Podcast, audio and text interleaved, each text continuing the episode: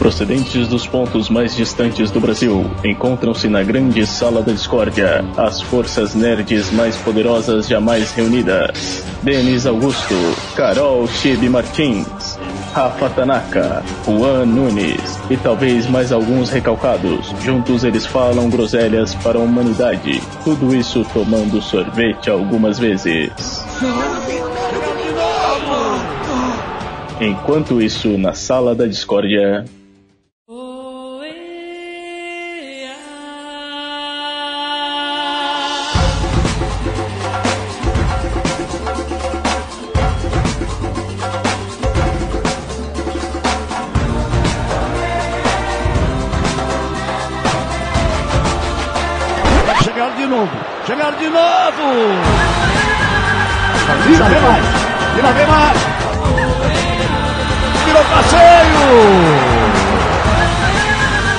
E lá vem eles de novo.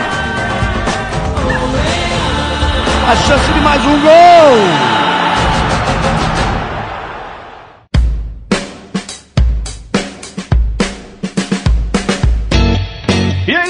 Sejam muito bem-vindos a mais esse Sala da Discordia Podcasteria e Gelateria. Aqui é o Denis e vai lutar, vai retomar, vai recuperar a perspectiva do brasileiro. Segundo Itaú. Vai, Thiago, faz essa frase de impacto aí. Ah, pensei que você fosse chamar. Nossa, nem ouve nosso programa, né? Ah, ah imagina. Puta que pariu. Eu sou o Thiago Almeida e eu tô hoje igual o Casa Grande, só o pó. Aqui é Chibi Martins e o melhor da Copa é a hashtag Cala a Boca Galvão. Aqui é o Juan e eu queria que alguém me olhasse como o Galvão olha o Neymar. Aqui é o Rafa e aí sim fomos surpreendidos novamente. Desenterrou um zagalo lá do fundo do baú. Mas enfim, galera, hoje, por mais incrível que pareça, vamos tentar falar de Copa do Mundo. E como toda grande Copa, temos os nossos lesionados do programa. A gente teria aqui também o Marcos Estação de Aluguel e o Roberto II do Hora Suave, só que eles acabaram ficando bichados, como o Ronaldinho na Copa. Eles foram pro escanteio. É, tipo Estão isso. no banco reserva. É, deram a bola fora. É totalmente. Ainda mais o Roberto. Ainda mais que vai que o cara aparece aí, né, velho? Mas enfim. Vamos ao nosso dar um panorama aqui se ainda tem alguma importância a Copa do Mundo, na perspectiva do brasileiro e tudo mais, nas mídias sociais, na questão do marketing, assim. E logicamente, como nós estamos no Brasil, direto e indiretamente, todo mundo tem uma história de Copa, não tem? Sim! Então vamos para programa? Bora. Maravilha!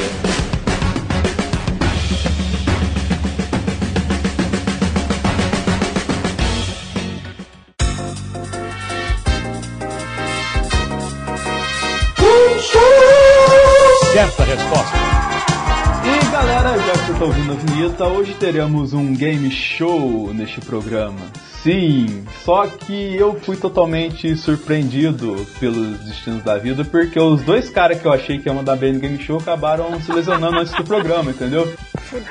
Se fudeu. Tiveram a convulsão no vestiário, né? Ninguém chegou. É, exatamente. Aí por isso que o Thiago tá aqui, que ele é tipo Edmundo, tá ligado? Mas. Chegou de voadora. Você tem que pensar que a gente tá gravando um dia depois do FIC. O Roberto deve ter voltado de ressaca hoje. Ele deve estar mamado, filho. Deve estar na mão do palhaço. Deve estar cara. bêbado até agora, Deve né? tá chapado, deve ter dado PT dentro do avião. Nossa, tá- deve estar tá loucaço. Ele e os caras da Caraca, imagina quem tava do lado dele no avião, mano. Deve ter ficado louco de tabela, velho. Certeza. Mas enfim, pra gente seguir a pauta, né? O programa de hoje será o cenário.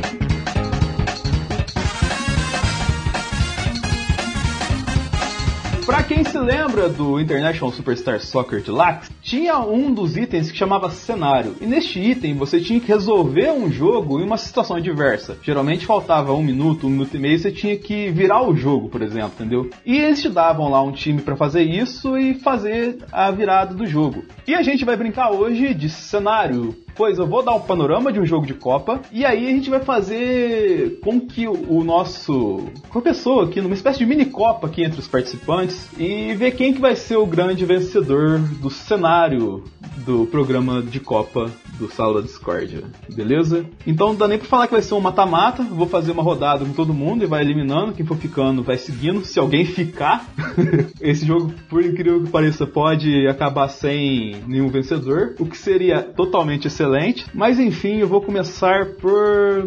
Vamos ver aqui... Tibi, Fudeu, vamos lá. Como é que funcionam as regras? Que eu não sei. O que, que é cenário? Não prestou atenção em nada. É porque a gente tava tirando o sarro do Denis na, no chat. Não, tô aí- acostumado.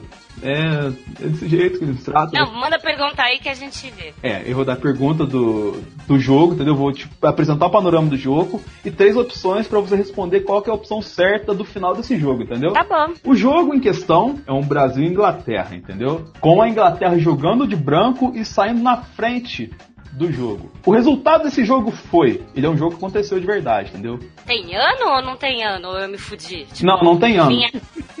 Não tem ano. Essa pergunta especificamente não tem ano. Tem outras perguntas que tem ano, mas essa em específico não tem ano, entendeu? Melhor foi você explicando. Ó, o jogo de verdade, né? Claro, porra. Como é que ela vai adivinhar o resultado de um jogo de mentira?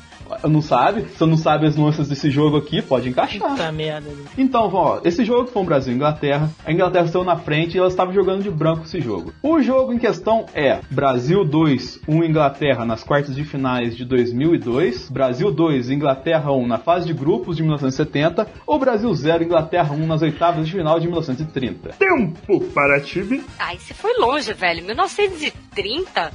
Ai, essa é difícil. Quanto tempo que eu tenho? Unidunité, salame mingue, eu vou escolher a B. E a Tiba escolheu a B e a resposta está E, E, errado!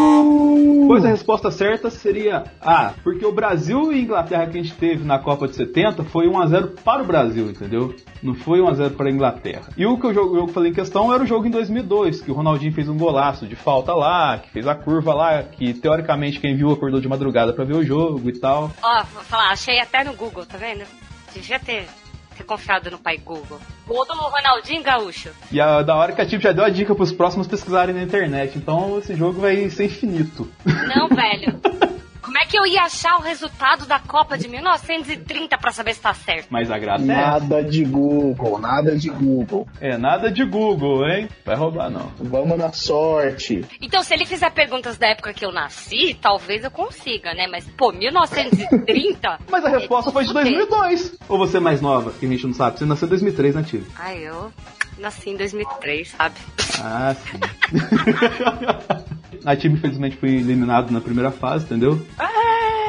É sério que errou é eliminado? É, perdeu, tá fora, entendeu? Mata-mata isso aqui. Caralho.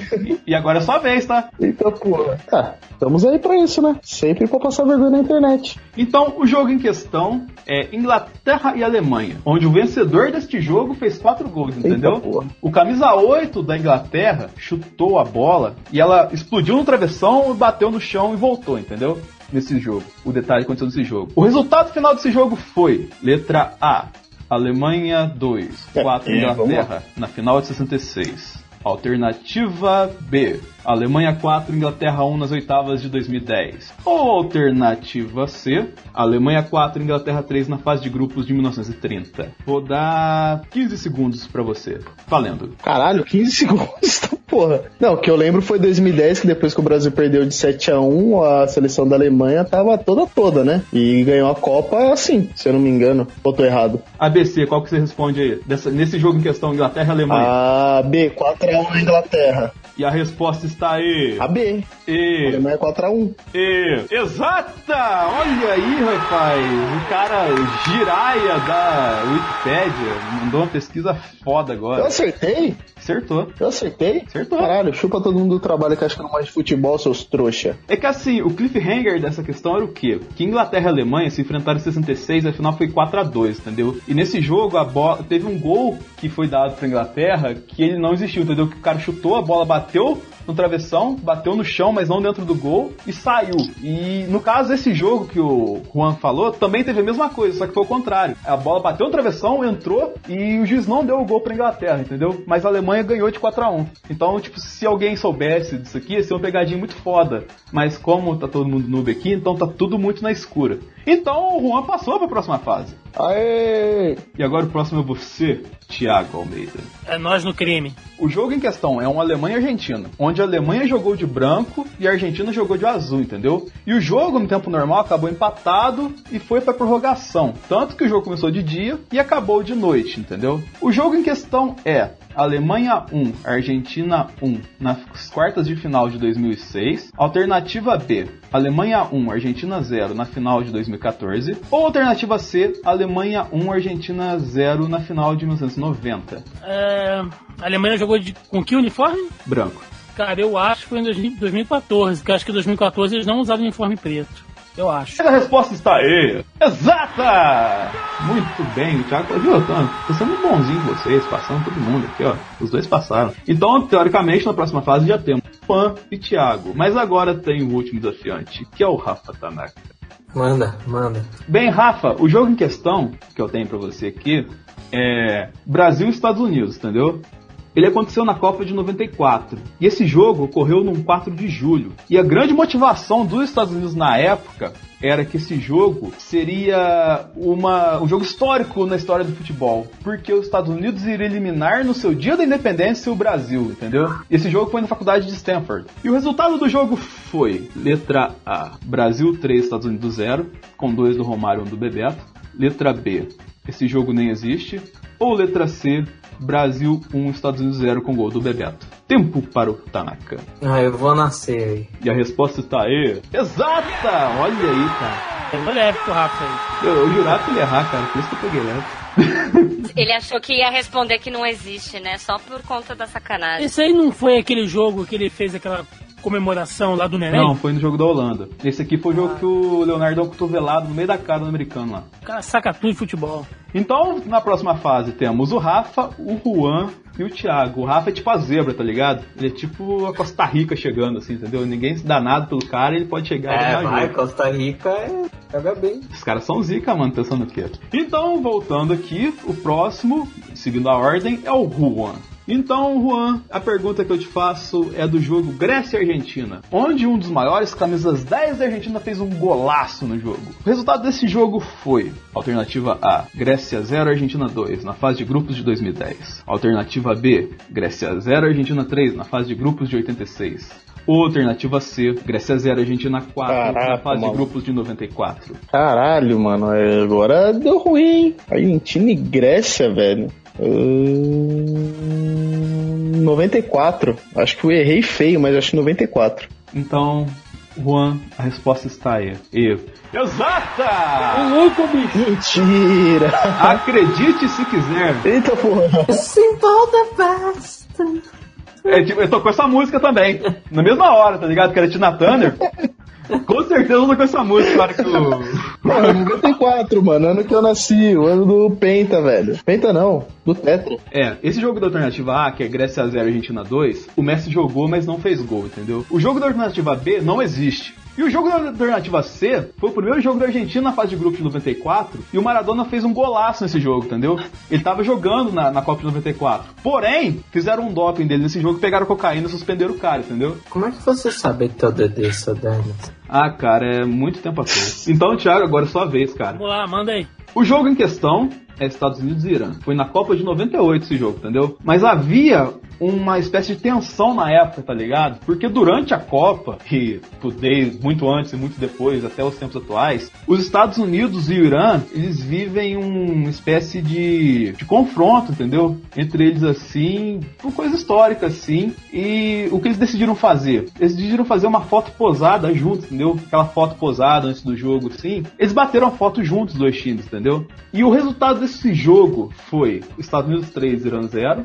B, esse jogo nem existiu. Ou C, Estados Unidos 1, Irã 2. Cara, só pelo, pelo Rue, eu vou na vitória do, do Irã aí. Estados Unidos 1 e Irã 2. Cara, a resposta, infelizmente, está certa. Olha aí, ó. Caraca, vocês estão surpreendendo demais. Eu acho que vocês estão com um Google foda aí, mano. Eita porra!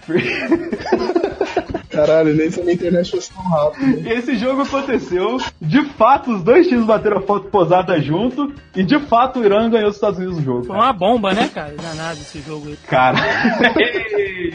Que maravilha. Agora faltou só o Rafa, né? É, manda aí, manda aí. Animado Manda pra aí. caralho. Feliz, feliz, alegre, alegre. Nossa senhora, tá animadaço. Manda aí. Tá no clima, em ritmo de Copa. O jogo em questão, Rafa, é um Brasil e Holanda. Ele foi numa quarta de final da Copa e o Brasil jogou de azul esse jogo, entendeu? E o camisa 11 do Brasil fez o primeiro gol desse jogo. O resultado final desse jogo foi: letra A, Brasil 1, Holanda 1, e acabou sendo decidido nos pênaltis. Alternativa B, Brasil 3, Holanda 2 em 94. Ou alternativa C, Brasil 1, Holanda 2 em 2010. Eita. Agora.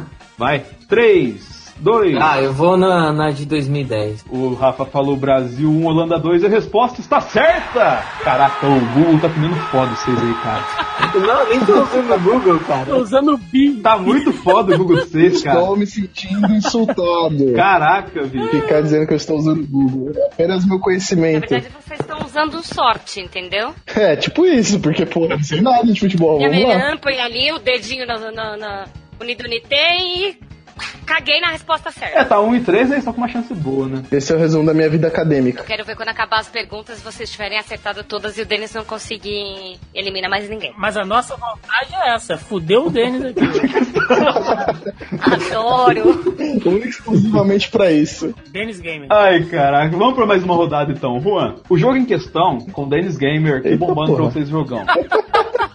Brasil e Nigéria, Copa de 2014, fase de grupos. O Fernandinho fez o primeiro gol desse jogo. Qual foi o resultado dele? Caralho. Alternativa A: Brasil 4, 1 Nigéria, com gols de Neymar e Fred. Alternativa B: esse jogo sequer existe. Alternativa C: Brasil 4, 1 Nigéria, com um gol do Neymar, um gol do Fred e um gol do Marcelo. Pera, deixa eu ver as alternativas. Mano, acho que esse jogo nem existe, velho. E a resposta, segundo o Google, está certa. Como que Google, cara? É incrível, vocês estão num aproveitamento gigantesco. Tá parecendo o Corinthians roubando ano passado. Vocês estão espetacular nisso aqui, cara. Toma, Denis! Segue o líder. Segue o líder, o PCC e todo mundo que vai junto. Então, agora o próximo é você, Thiago. Lá vem. O jogo em questão é Dinamarca e Japão, na Copa de 2010. O jogo está Dinamarca 0, Japão 2. E aos 63 minutos do segundo tempo, o Eriksen, que joga no Tottenham, entrou no jogo. Qual foi o resultado final? Alternativa A, 4x2 para Dinamarca, com dois gols do Eriksen. Alternativa B, 2x2 o jogo, com um gol do Eriksen. Alternativa C, Dinamarca 1, Japão 3, o Eriksen não fez nada no jogo. Caralho, você tá tentando fuder a gente com esses negócios de não tem nada no jogo, né, cara? Tá- tá insistindo muito nisso. Então a letra C, Moco nem fez nada aí. Então, pra você ver. Olha o que você fez, cara. Ó, pra você ver. Ó, ó, olha a bagunça que ele fez, amigo. Olha a bagunça que ele fez, amigo. A resposta tá certa. Aí, ó, se fuder. E com isso, o Thiago. o Thiago com o Juan passa pra próxima fase. Caraca, erra aí. Tanaka, Diga. Diga aí. o jogo em questão. Entrega aí, igual o Brasil entregou a Copa de 2014. O jogo em questão é Uruguai e Gana, entendeu? Ele aconteceu na Copa de 2010. Nossa senhora. No Ah, lance derradeiro do jogo, o Soares deu um tapa na bola em cima da linha. Qual foi o resultado desse jogo? Alternativa A: Uruguai 1, Gana 2, com gol de Montari depois do pênalti que acarretou nesse lance, entendeu? Alternativa B: Uruguai 1, Gana 1, com vitória de Gana nos pênaltis apesar- depois da cobrança de Asamoah Gyan. Ou alternativa C: Uruguai 1, Gana 1, com uma vitória do Uruguai nos pênaltis depois de uma cobrança de cavadinha do Louco Abreu. eu vou na B. Uruguai 1, Gana 1, com vitória de Gana nos pênaltis depois da cobrança do Gyan? Aham. E a resposta está. E, errada! Aê! Meu Deus! Aê! Aê. Que Deus perdoe essas pessoas ruins. Olha que filha. então, Tanaka, infelizmente, você tá eliminado, bro. Tá, vamos ver aí, Thiago. Aí ficou tristão, você viu, né? Ficou triste pra Nossa! cacete, pra cacete. Não quer nem participar mais, tá ligado? Porra, já não tava muito animado, menino. Tá desolado no canto. Nossa, mas ele ficou arrasado. Arrasado, Rafa. Vamos lá, tá muito legal. Bicho já tava Tá animado. muito divertido. Vamos Tá continuar. empolgante esse jogo, você não faz ideia. Ô! Vamos seguir com o jogo. Como, seguindo de costume aqui, Juan, é sua vez agora, tá? Eita. O jogo em questão Manda é, é Brasil e Iugoslávia na Copa de 1930, entendeu? Que foi o primeiro jogo da seleção brasileira em Copa. Qual que foi o resultado desse jogo? O Brasil ganhou de 3 a 0 da Iugoslávia com dois gols do Preguinho e um gol do Brilhante. Caralho. Alternativa B. O Brasil ganhou, perdeu de 2 a 1 da Iugoslávia e o Preguinho só fez um gol. Ou alternativa C, o Brasil perdeu de 3 a 1 da Iugoslávia e nunca existiu um jogador chamado Preguinho. Porra, uma certeza na vida que eu tenho é que não existe um jogador chamado Preguinho. Sim, então a resposta seria? É, é C. Não, pera, você tá me confundindo, cara. Eu sei que não existe nenhum preguinho. Ué, mas você que falou que não existe Preguinho, eu tô só ali. Então, é, três Yugoslávia, um Brasil. Sim, então não existe nenhum Preguinho, né? Acho que não. Então a resposta. Essa é a resposta final, né? A resposta final é sua, né? Você tem certeza, né? Pera, caralho, você quer. Eu tô me sentindo manipulado. Não, imagina. Tá parecendo aquele reality show da Netflix, você tem que matar os outros. É, a C, C, C, C, C. C, C, C. a resposta C. está. Peraí só um minutinho. O Roberto acabou de chegar. Pô, mas que suspense da porra, meu. Aqui, caralho, não vai acabar nunca isso daí. A resposta está E, errada! Existia um jogador chamado Preguinho? Sim, o, o jogo foi Brasil 1, Yugoslávia 2. O Preguinho fez o primeiro gol do Brasil em Copas. Então, Thiago, agora se você acertar, cara, se você acertar, acabou, tá ligado? Qual é o prêmio, Lombardi? Qual é o prêmio? O prêmio a gente vai descobrir daqui a pouquinho, entendeu? Uma trolha. A giromba. O jogo em questão é Alemanha versus Alemanha. Porra. Como assim? Lembrou versus Alemanha? Na Copa de 74, na fase de grupos. Ah, tá, por causa da guerra da- da- do muro, não é isso? Isso. Qual foi o resultado desse jogo? Alternativa A, Alemanha Ocidental 1, Alemanha Setentrional 1. B, Alemanha Ocidental 0, Alemanha Oriental 1. Ou alternativa G, esse jogo nunca existiu. Cara, só pra puxar sardinha, vai aí pro Alemanha Oriental, seus comunistas de merda. Alemanha Oriental 1. Alternativa B, Alemanha Ocidental 0, Alemanha Oriental 1. Isso, né? Isso, vivo, vivo comunista. Exatamente. Então a resposta está E. A resposta está E. Resposta está exata! Perdi que. Quem disse que o socialismo não leva a nada, tá vendo? O Thiago conseguiu! O Thiago venceu o cenário do Sala da Discórdia! Gente, eu acho que eu fugi da escola. Por quê? Eu não lembro o que, que a Alemanha seten- setentrional. Não existe Alemanha Setentrional. Ah! Eu coloquei só pra confundir mesmo, entendeu? É, é, é aquele tipo de questão que você fica em cima do muro, né? É, né? Fica realmente em cima do mundo. Muito bom jogo, Denis, muito bom. Olha. Mas não acabou ainda, cara. Ah, não! acabou. Puxa vida. Eu quero, eu quero um kit Minas. Cachaça, Putz. pão de queijo, E doce de leite. doce de leite. Eu ia falar linguiça caipira, mas os caras vão zoar a parada. Então, só doce de leite. Leva tudo lá pra BGS. Aquelas linguiças recheadas, né, Thiago? Não, não é melhor não. Eu tô de esquerda. Amarra pra hemorroida. Eu tô esperando o Roberto entrar, que a gente seguiu o programa, tá o? Roberto jogou? O Roberto jogou?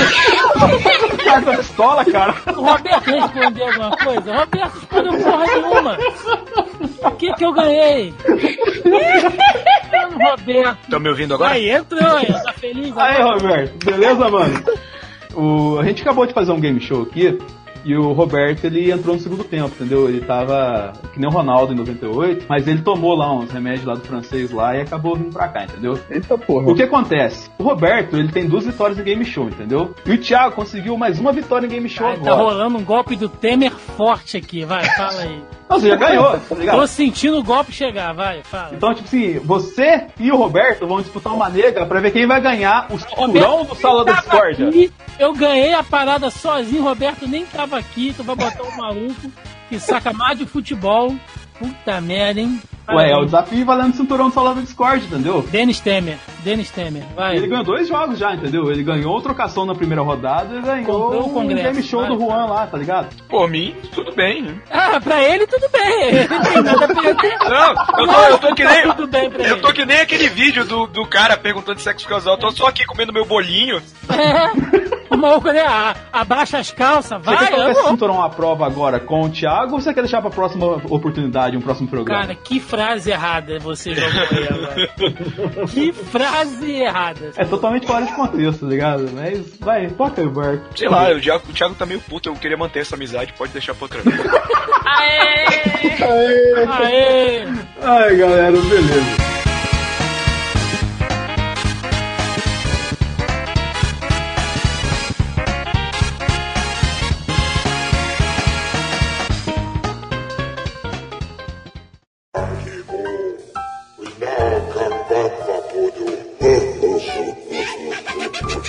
Momento do Jabá. Maravilha, então já mete jabá. Oi, Roberto. É que eu acabei de dar uma garfada no frango aqui. Mas tá bem organizado pra caralho. Caralho, eu acabei de chegar lá varado de fome. Mas enfim, vai, enquanto ele tá comendo, Thiago, faz o jabá seu. Quase perdi aqui no jogo, né? quase fui usurpado da minha vitória, mas tem vitória toda semana lá no Zoneando Podcast, onde a gente grava aqui falando sobre coisas do mundinho pop, nerd aí, do entretenimento, no geral, quadrinho, cinema, importa, enfim. Toda semana a gente tá lá no Zoneando, o senhor Denis Augusto já participou, Roberto, Tibe, falta só aí o Rafa e o Juan também participarem com a gente lá toda semana. A gente sempre traz um tema diferente aí. E fazendo um jabazinho também nosso grupelho lá no Facebook. Que é onde a galera nos ajuda toda semana na construção das pautas do podcast. né? Então eu pedi pro, pro Denis, por favor, jogar aí no, no link. Ah, não, olha só que coisa, né? Eu mesmo que vou jogar. Então eu vou Coisa, né, rapaz?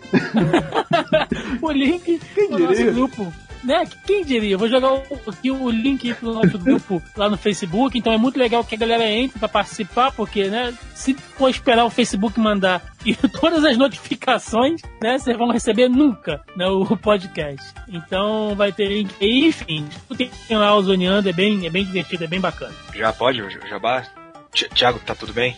Não, eu tô tranquilaço. Você, Ah. aqui, aqui é você que manda, Roberto. Manda ver. Ah, tá. Mas tá, mas tá tudo bem, cara. Você tá chateado comigo? Nada, nada, depois eu te conto aí. Fica tranquilo. Tá entendeu? tranquilo. À noite nós precisamos conversar, Roberto. É. Ixi, eita. Que hora que a gente entrar no carro. Não, Thiago, na moral, cara, eu não, eu não tô com emocional pra terminar outro relacionamento, cara. Tá difícil. Roberto tá muito, tá muito fudido de cansar. E se você gosta de me ouvir falando besteira aqui, né, ao contrário do Thiago que tá chateado, você pode ir lá também no youtube.com barra a hora suave, que tava parado aí essa semana por conta do FIC, que eu fiquei num lugar sem Wi-Fi, então não dá pra fazer muita coisa. Mas a gente tá lá com vídeo de segunda a sexta, tem muito material falando de filme, quadrinho, série. Confere lá se você gostou do que ouviu aqui, ou se não gostou e quer me xingar, pode ir lá também. Mas enfim, galera, se você quer ter a sua história contada neste programa maravilhoso, com essa dinâmica de grupo maravilhosa e um host que coordena bem o grupo, que entende assim a galera, assim, que não, sabe as limitações de todo mundo e organizado assim, mande seu e-mail para saladiscord.zonae.com.br E também, assim, eu nunca fiz um jabá do analisador aqui, né, cara? Eu tô toda semana lá, tem vídeo meu maluco toda, toda semana lá, então se inscreve aí, youtube.com.br deve ter o link na postagem. Então, como o Thiago já falou, nós temos o grupelho no Facebook, né? E como somos todos uma única família, a gente sempre convida as pessoas para participarem do nosso quadro de bloco de histórias. Porém, contudo entretanto, questionei como é que elas vão participar se elas não sabem o tema. Então a gente vai copiar na cara dura o pessoal do Zoneando. A gente vai começar a colocar também o tema no grupelho do Facebook para que você possa mandar a sua mensagem de áudio para esse e-mail que o Denis acabou de falar. Então, saladadiscord.com.br com a sua história referente ao tema para vocês também fazerem parte do podcast. Ou então, se você quiser mandar por escrito também, para que um nossos membros com essa bela voz leia para você, como por exemplo o Juan. Acho que ele dormiu mesmo. É, ele também dormiu, mas tem o Tanaka para ler também. Então fica aí de olho no grupelho do Facebook, que não só vocês vão saber com antecedência quem participa do grupo das pautas do Zoneando, mas também das pautas do Sala da Discord para vocês poderem mandar a participação de vocês. Meu Deus, uma É aí. promoção 2 por 1 um. Exatamente. Interrompemos o momento do Jabá no finalzinho para falar de um projeto, de uma novidade super interessante para vocês. Estamos falando de Copa e a partir de amanhã, praticamente sim, teremos o nosso Boleta Russa. Faremos uma cobertura especial da Copa com um dos nossos integrantes em loco lá dentro do Zona E. E o Roberto mandou uma mensagem para vocês explicando como é que vai ser. Apesar de ele falar que tá em Moscou, eu acho que ele ainda tá na escala em Kuala Lumpur. Mas enfim. Isso aí, Denis. Estamos aqui diante das ruas de Moscou, nesta gélida Rússia, se preparando para a Copa. Mas por que se preparando da Copa, você se pergunta?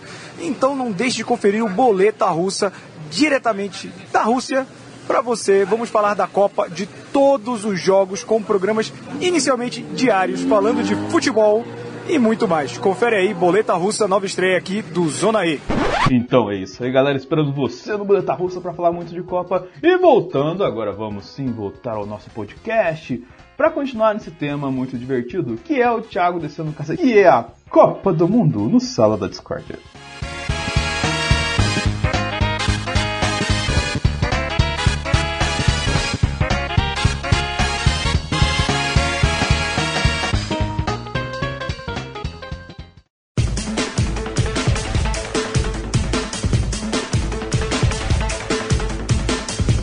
Discord. gente falou falando de Copa aqui e tal assim, mas será que tem importância a Copa do Mundo ainda pra gente? Não falo tanto no aspecto esportivo da parada.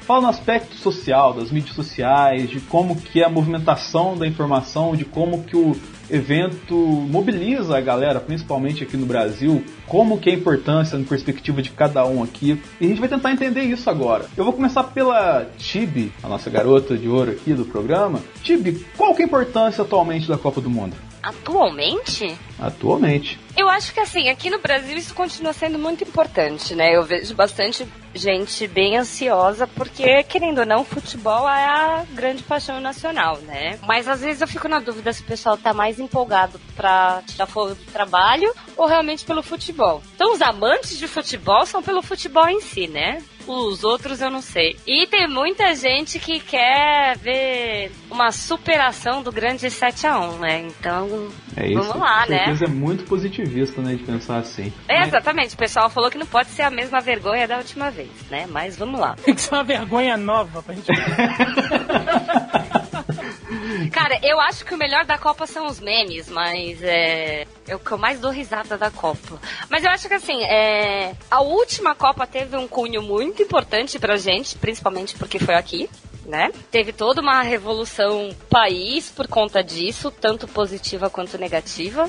Mas eu acho que depois a gente vai entrar em mais detalhes disso. É, só que eu acho que, assim, é, sempre tem a parcela da população que vai achar isso super importante e eu não vejo esse hype abaixar nunca. Então tá todo mundo preparando o bolso, todo mundo preparando os lugares para churrasco, para cerveja, né? A indústria de bebida aí já deve estar em produção máxima. Porque onde tem copa tem churrasco e bebida. Isso aí. Já emendo no Thiago, cara. Thiago, manda sua importância aí. Como é que tá a Copa no Rio de Janeiro? Como é que tá o cenário da Copa, amigo? Vamos falar agora com o link direto do Rio de Janeiro. Então, meus amigos, é, cara, assim, eu- eu, eu já tô cantando essa bola, e não, não foi um trocadilho dessa vez. Eu já tô cantando essa bola tem um tempinho, de que eu acho que essa Copa de 2018 vai ser meio miada. Por quê? Né?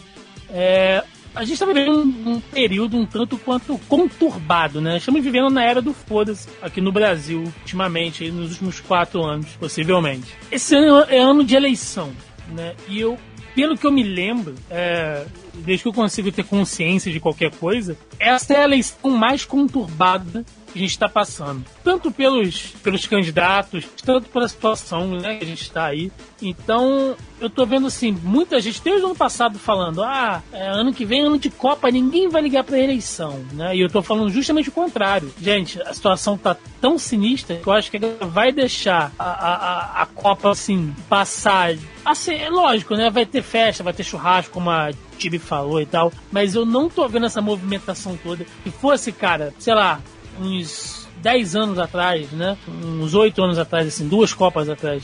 é, a rua já estava toda pintada, sabe? As lojas já estariam todas de verde e amarelo, tal, todo mundo, um monte de documentário, é, um monte de programa no esquema, né? Fazendo bolão, e a gente não tá vendo nada disso. Tá muito pouco, porque a própria audiência, né, é, os próprios meios de comunicação não estão conseguindo espaço para isso. Porque todo dia, cara, é uma treta política nova, é alguma coisa que tá acontecendo. Então, assim, vai ter Copa, vai ter farra, vai ter bagunça, mas eu acho que, assim, em, em comparação, né, em, em retrospectiva com, com outros anos, não vai ser nem de longe a mesma animação, a mesma empolgação que foi, até em decorrência da última Copa que foi aqui também, que pelo menos pro Rio, cara, é, não, não, não fez muito bem. Né? Vocês estão vendo que o Rio de Janeiro está completamente quebrado, estamos completamente fodidos aqui, num português claro, e claro que a culpa não é da Copa especificamente, mas né, os nossos maravilhosos gestores públicos para fazer todas aquelas obras e tudo mais, os caras quebraram o Rio de Janeiro.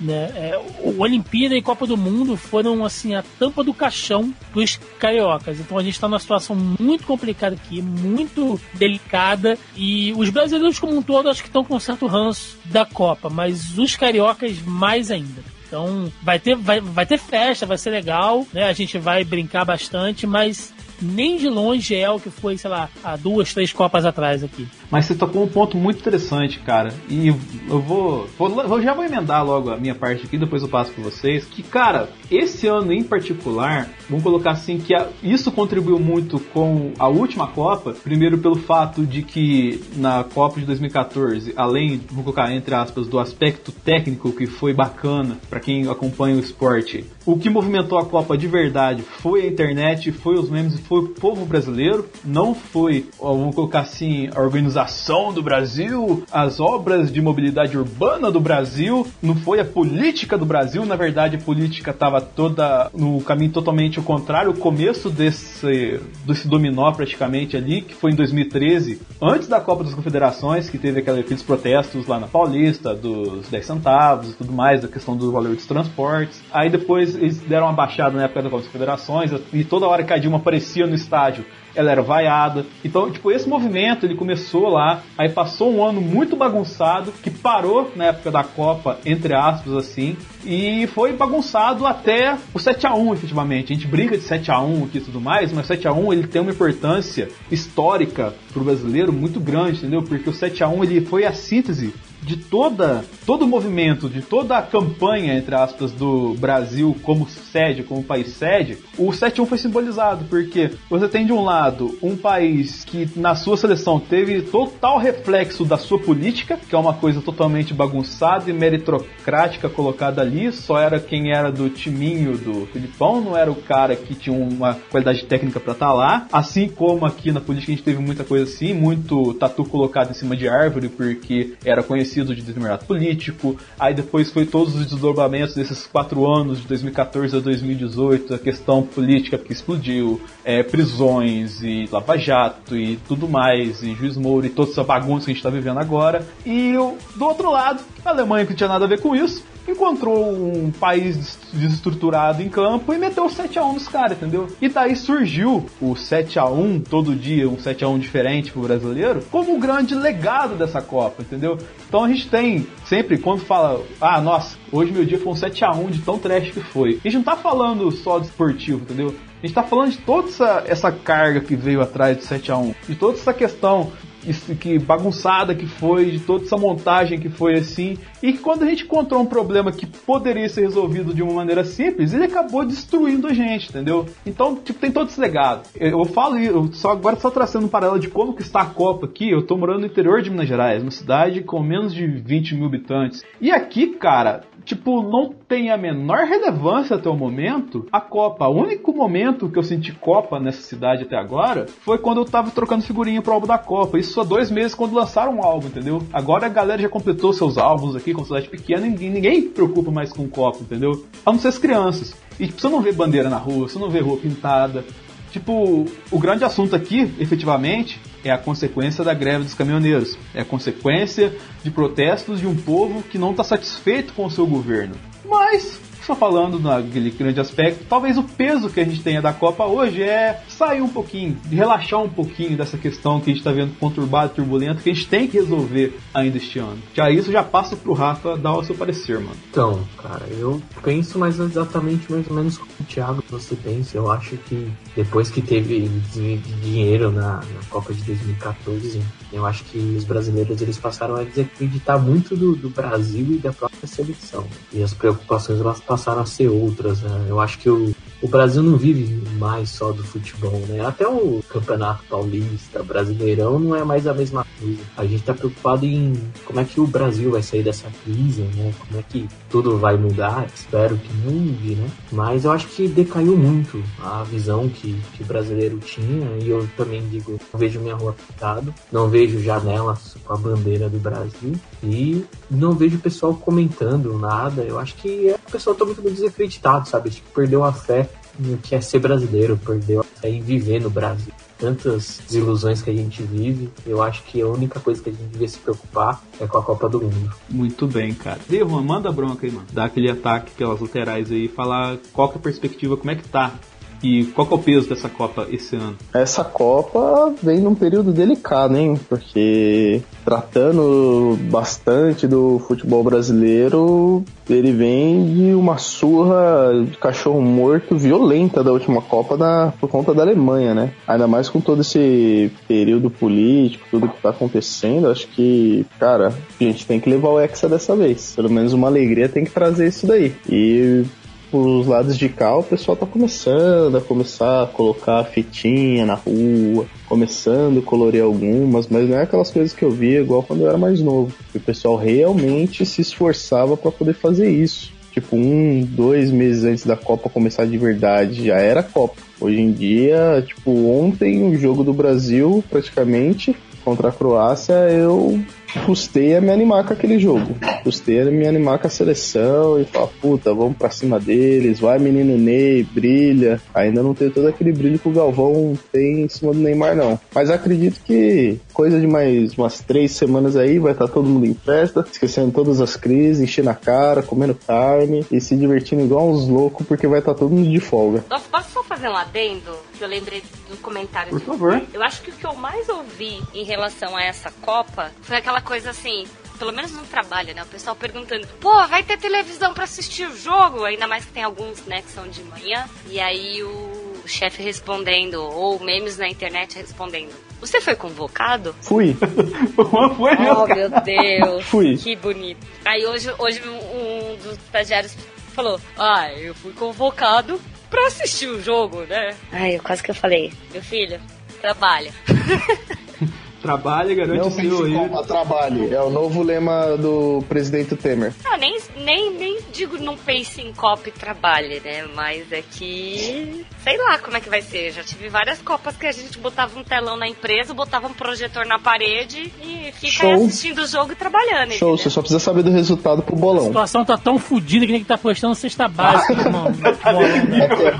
É. Nem dinheiro pra bolão eu tenho. Rapaz, vão apostar gasolina. Roberto, dá sua perspectiva dessa Copa de peso no aspecto social, assim, tanto de mídias sociais e tal. Cara, eu acho que o aspecto social da Copa, acho que ele, ele tem grande potencial, mas só se o Brasil ganhar depois do 7x1, né? A gente sabe que o patamar fica alto, tudo que, que, tipo, o Brasil já entra em toda a Copa com a obrigação de ganhar, né? A gente fica puto se, se não chega longe, por exemplo. E o caminho pode ser meio pedreira para isso, complica ainda mais. Socialmente é muito complicado porque a gente está passando por um período político extremamente turbulento, como a gente não vivia há muito tempo, e a seleção pode dar um, dar um pouco de alívio, né?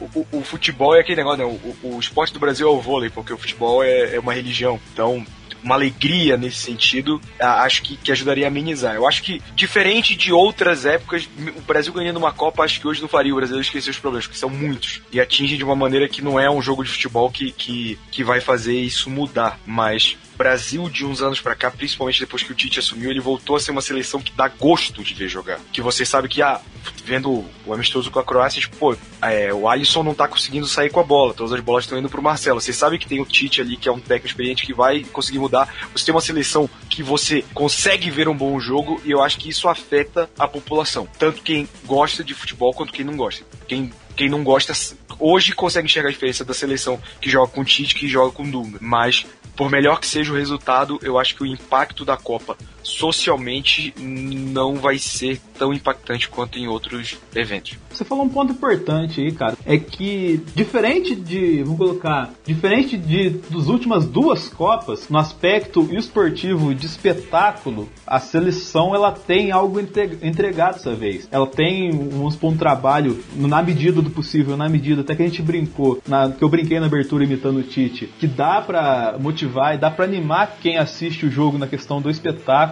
e que talvez seja um pouco de alento. Igual eu falei, a questão é que a gente tá com muito problema dessa vez. Essa vez o tá muito, por mais incrível que pareça, tá muito mais efervescente tudo que cerca. Por mais incrível não, era esperado, mas o, o incrível é que a galera sentiu que tá muito mais efervescente o todo o ambiente do Brasil é, alheio à Copa, entendeu? E talvez isso seja um pequeno trunfo e por isso também que nessa Copa a gente tem como garoto propaganda principal do Brasil o Tite e não o Neymar. E depois depois do Tite ainda vem o Gabriel Jesus, porque o Gabriel Jesus eles vão colocar é a grande estrela que saiu por último do, do futebol brasileiro e foi para fora, entendeu? Então, tipo assim, as duas figuras mais próximas do brasileiro estão sendo colocadas assim de de destaque assim para vender o produto para quem quer vender uma espécie de marketing aqui. Tanto que o Neymar, cara, ele tá tanto tempo fora lá e todas essas coisas que ele faz aí, tipo, ah, fica brigando por bater pênalti, porque outro cara bateu pênalti, eu tô com ciúme dele lá no, no PSG e saiu do Barcelona porque ele queria ter um time só pra ele, assim, tipo, distanciou ele demais da perspectiva do que, que o brasileiro é, do que, que o brasileiro enxerga, não só no dentro do futebol, como no aspecto de princípio de pessoa, entendeu? Ele teve esse distanciamento. E já faço outra pergunta pra você, cara, como que tá o panorama, tipo, com seus amigos, tal, assim, da Copa? Tá tendo um movimento assim ou ainda a galera galera tá demorando pegando? Cara, é aquele negócio que eu falei no, no podcast do jogador número 1 um, que o que importa é beijo na boca e bola na rede. Né? No futebol sempre é muito importante. Já, mas é, é assim, dos meus amigos não são tantos que gostam de futebol. Tipo, sei lá, eu adoro futebol, eu, eu trabalhei com isso durante boa parte da minha vida, mas meus amigos são aqueles caras que, que gostam de assistir, combinam de tomar uma cerveja vendo o jogo. E a Copa, cara, pô, se, se reúne a galera, faz churrasco, compra cerveja, então o pessoal tá muito animado. Eu, particularmente, quando virou junho, cara, eu já tava animadaço, assim, tipo, cara, falta 14 dias pra Copa. Assim, eu, eu fico fico maluco, é um negócio meio insano, assim, a ansiedade que uma Copa do Mundo me traz. Eu acho um, um período muito fantástico. Tem gente que tem isso com, com Natal e tal, porque tipo, Copa, nada é igual ao período de Copa do Mundo. E apesar do meu ciclo de amizade não ter tanta gente que gosta de futebol, eu, eu sinto que isso também tá neles, entendeu? A ansiedade pela Copa chegar por esse período de ter jogo todo dia, de ser um campeonato que vale muita coisa, pô, é fantástico. Eu sou bem parecido com você nesse aspecto, mas não por causa do Brasil, por causa do evento em si, cara. Eu também, tipo assim, por causa do, tudo que. Vamos supor, todas as nuances do cara que gosta do esporte assim, e por mais que também dentro do esporte tenha os mesmos pataquados que a gente tem na política nacional, o evento em si ainda traz muita graça. Talvez vocês mudarem o formato, eles estão tentando mudar formato depois dessa Copa e tal, assim, perca a graça também. Mas por enquanto ainda dá graça você parar e assistir, acompanhar 30 dias que nem um maluco. Como, como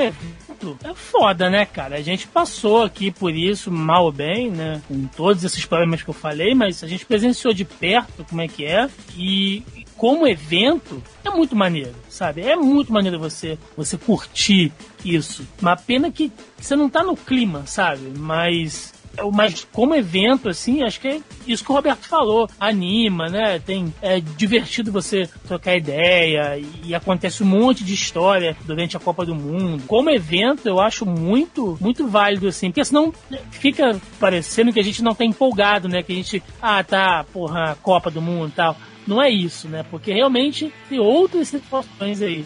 Mas como evento, cara, com toda certeza, empolga sim. É, tem um estudo que diz é, eu estava tentando procurar, mas é, confesso que eu não tive tempo suficiente de procurar esses dados. Mas tem um estudo que, que fala justamente que tanto a Copa quanto as Olimpíadas, principalmente no país que é, é, no qual vai ser residente, né, da Copa, você tem um crescimento econômico muito grande durante o período da festa e antes de preparação, mas depois que isso passa, ele deixa um rombo muito grande e, e tem um pico muito grande de queda é, da própria economia do país. Então, é o, que, é, é o que o Thiago falou. A festa é linda, a diversão é maravilhosa, entendeu? Tipo, a gente vai pegar, vai se divertir, vai pra rua, vai pintar a cara, vai pro bar, vai, vai, dar risada, vai todo mundo curtir. Mas a gente tem que lembrar que tem um impacto socioeconômico, é, principalmente no país que está sediando que é muito grande. Principalmente no nosso, nessa Copa em específico, a gente está vivendo de uma Copa que a gente está vivendo esse rombo, a gente tá sentindo muito na pele, entendeu? Por mais que assim, a, a gente ainda foi, de certo modo, abre um aspas, privilegiado, porque a gente teve uma Copa e uma Olimpíada logo em seguida. Então, muita coisa que eles construíram para a Copa, algumas coisas foram reutilizadas na Olimpíada e vice-versa, né? É, ou, algumas outras coisas foram refeitas. É, o Thiago, ele é uma prova viva disso, que ele sofreu duas vezes com isso, né, cara? Velho, vocês não estão sacando. Aquele, aquele negócio que os caras fizeram aqui natação, é, acho que Maria. O lance, velho, menos de um ano depois, já tava vazando, tá ligado? Tinha um azulejo caindo, estourando, com água escorrendo pra rua, sabe? É, o trânsito tá bizonho, cara. Todas as obras que os caras fizeram aqui, as é, só funcionou durante o evento, sabe? Depois bagunçou a porra toda. A Vila Olímpica, né, que seria depois utilizada é, para moradia de baixo custo e tal, tá tudo despencando, sabe? Tem, tem, tem lugar que não tá nem habitável mais. E, gente. Fora as pessoas que saíram, é, tiveram que sair das casas para dar espaço para construírem áreas novas e provavelmente não receberam é, nem o valor completo do imóvel. Pois é, mano, e a gente tá falando de um lance que aconteceu, vai fazer o quê? Quatro anos agora. Como assim, cara? Como é que você faz uma obra dessa estrutura e, e sabe, o negócio tá caindo, tá literalmente caindo. Assim. É, eu peguei aqui uma notícia que diz que só no Rio de Janeiro a indústria deixou de ganhar mais de 327 milhões de reais por conta da Copa.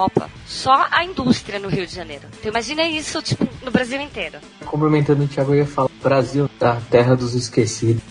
Não, verdade, o pessoal faz as coisas e esquece.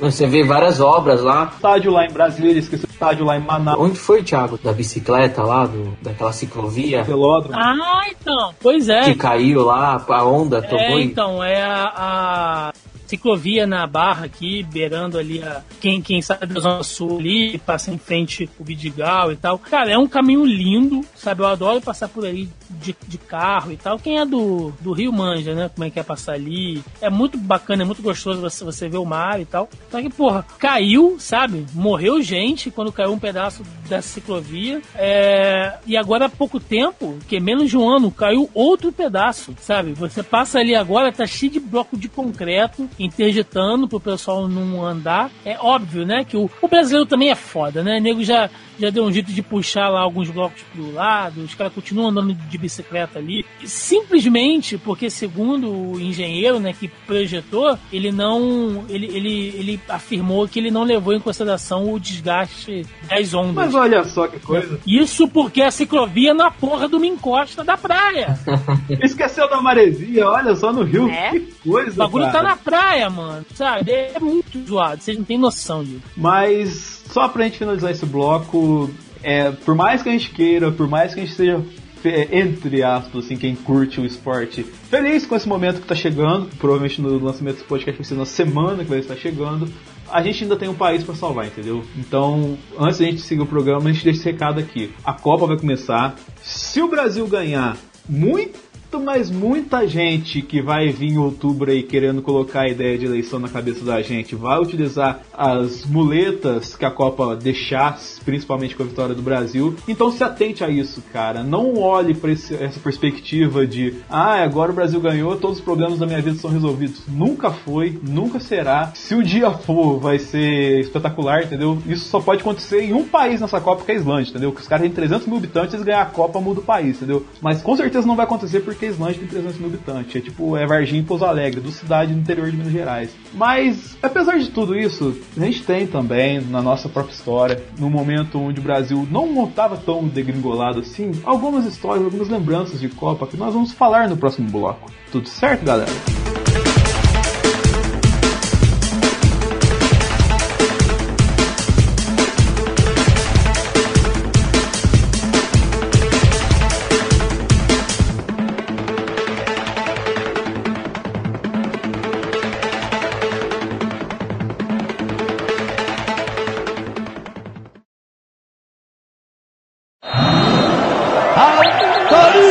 Autoriza o árbitro.